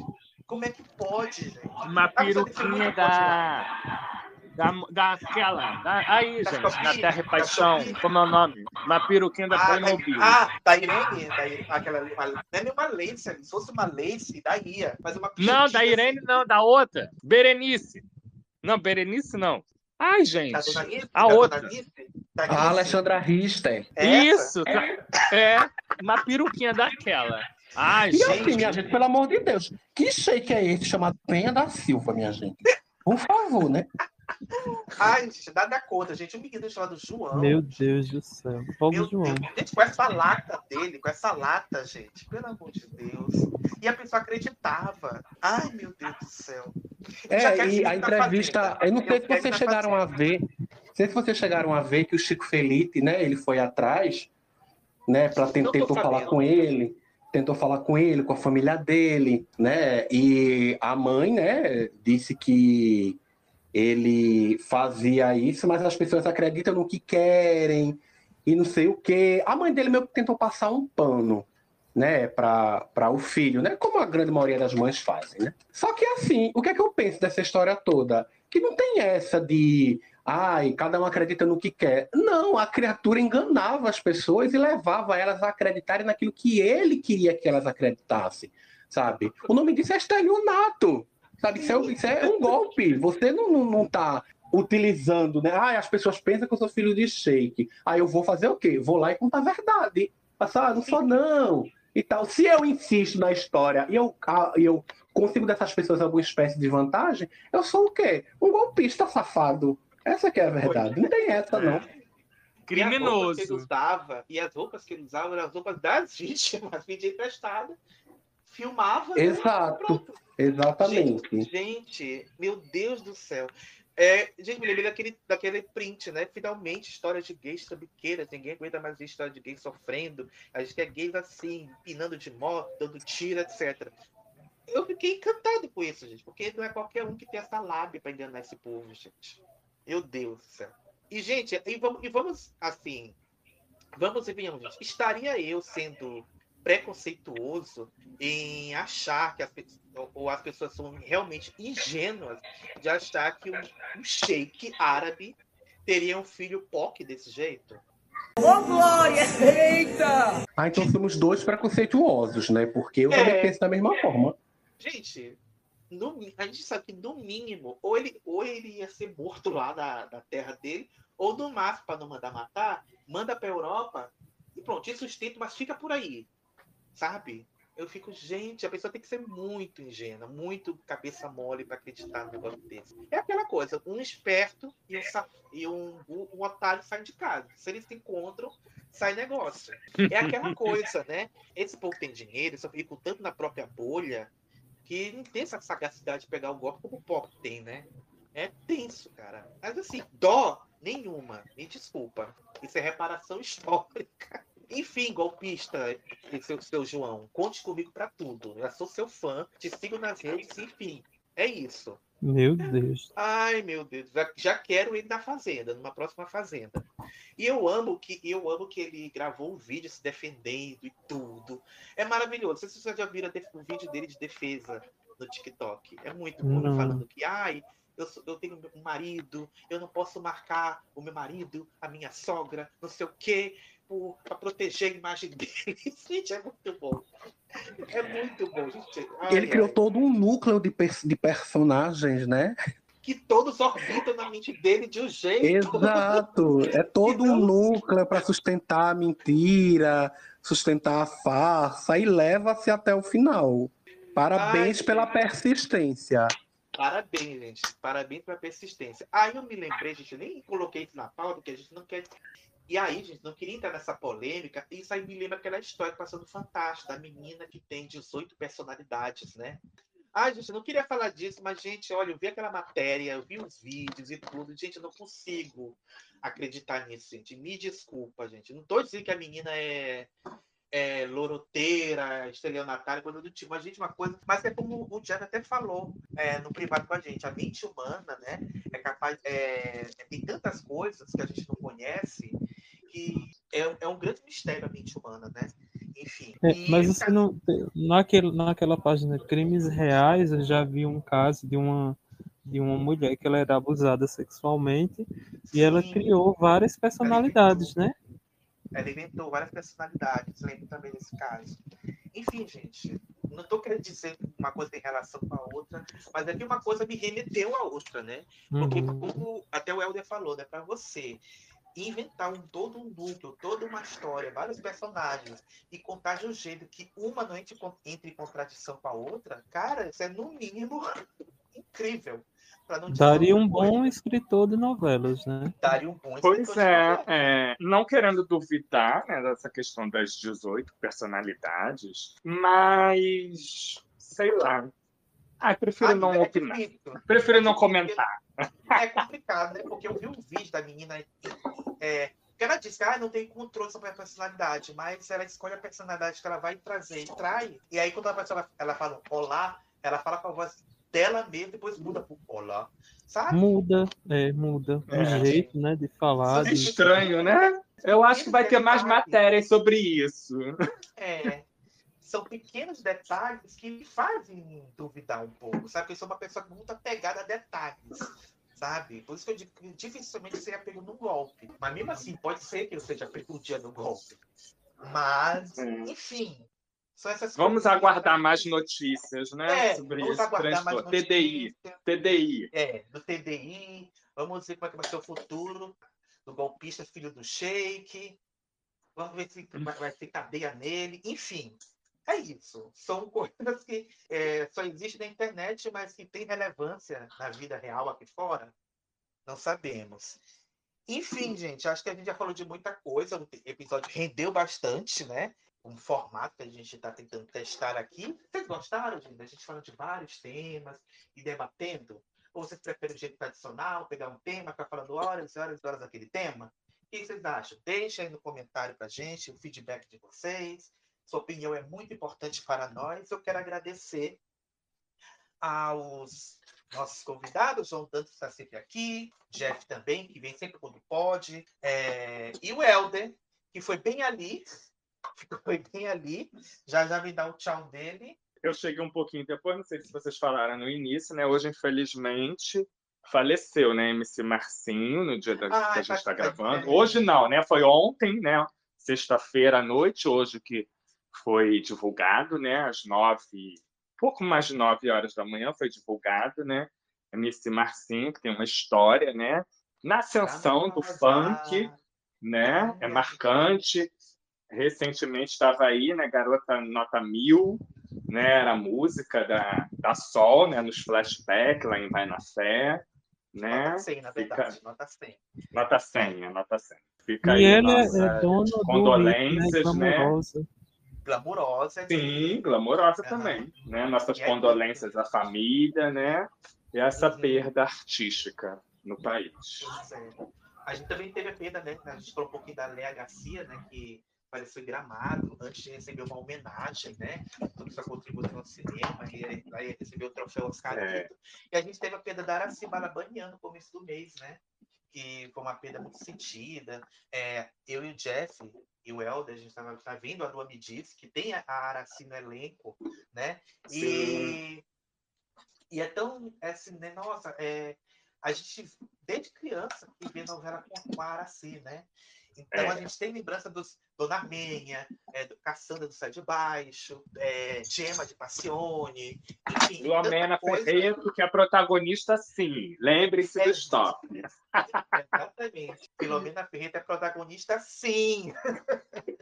Ai, gente, Ai, também nossas, nossos sentimentos também para familiares, amigos, enfim. E eu vi uma foto da Araci no caixão, gente, postaram uma foto da Araci no caixão, porque hoje, gente, por quê? Isso era tão comum nos anos 80, anos 70, né? Tirar foto do artista é. no caixão e botar na capa da revista.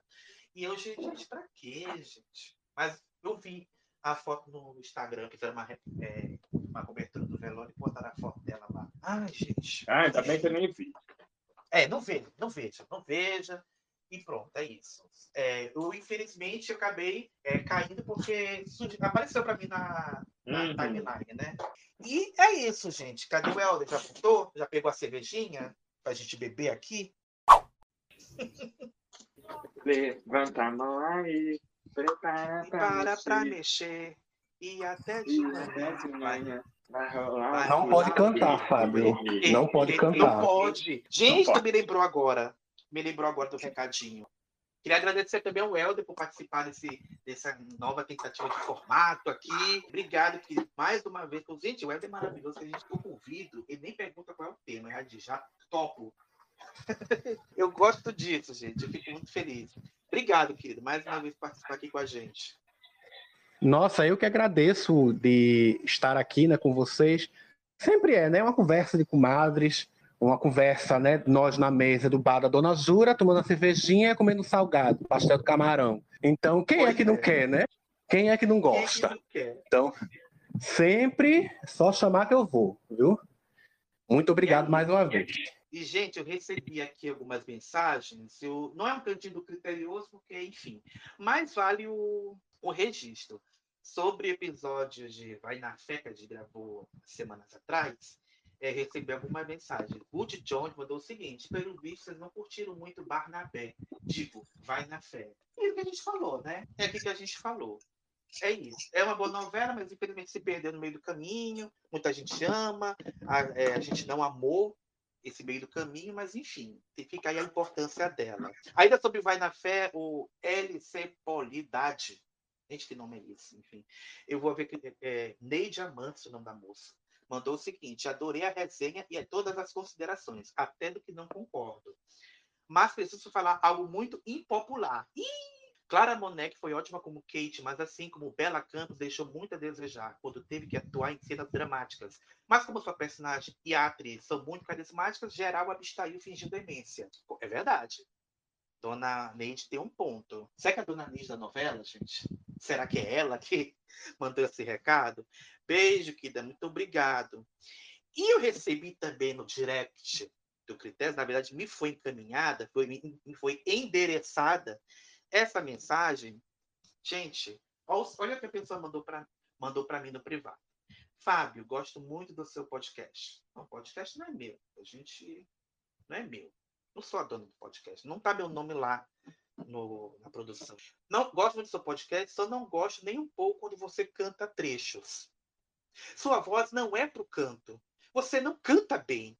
Fora isso, gosto muito da maneira como aborda as novelas e os temas. Só uma crítica para você não cantar durante o podcast. Gente, quando eu recebi isso aqui, gente, eu ri. A minha primeira reação foi rir, né? Porque como é que uma pessoa cantando te incomoda a esse Não ponto? virou a cadeira para você, amigos. Não virou a cadeira. Não virou. E aquela coisa, gente, contou uma mentira? Não, gente, mas aquela coisa. Eu sei que eu não canto. Eu sei que eu não tenho voz pro canto.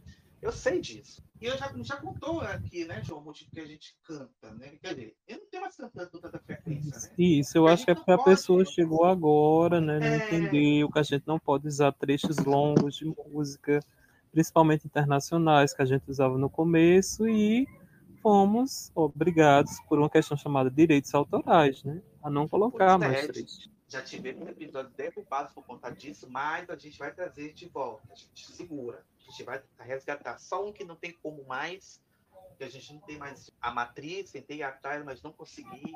Enfim, mas a gente está trabalhando nisso. Segura aí. E o mais engraçado disso tudo é que a pessoa criou um fake para me mandar isso. A pessoa não tem seguidor, não tem publicação, tem só quatro seguidores, a conta é privada. Eu confesso que eu quase dei follow nessa pessoa para poder saber, pelos seguidores, né, quem é que mandou isso, mas enfim. Eu vou dar o perfil. Já que é um fake, eu vou mandar arroba de produções A. Enfim, se a pessoa tem o trabalho de criar um fake, amor. Então você vai ter dois trabalhos, né? De criar outro fake e te mandar outras coisas, que você já está bloqueado aqui, né? E eu vou continuar cantando.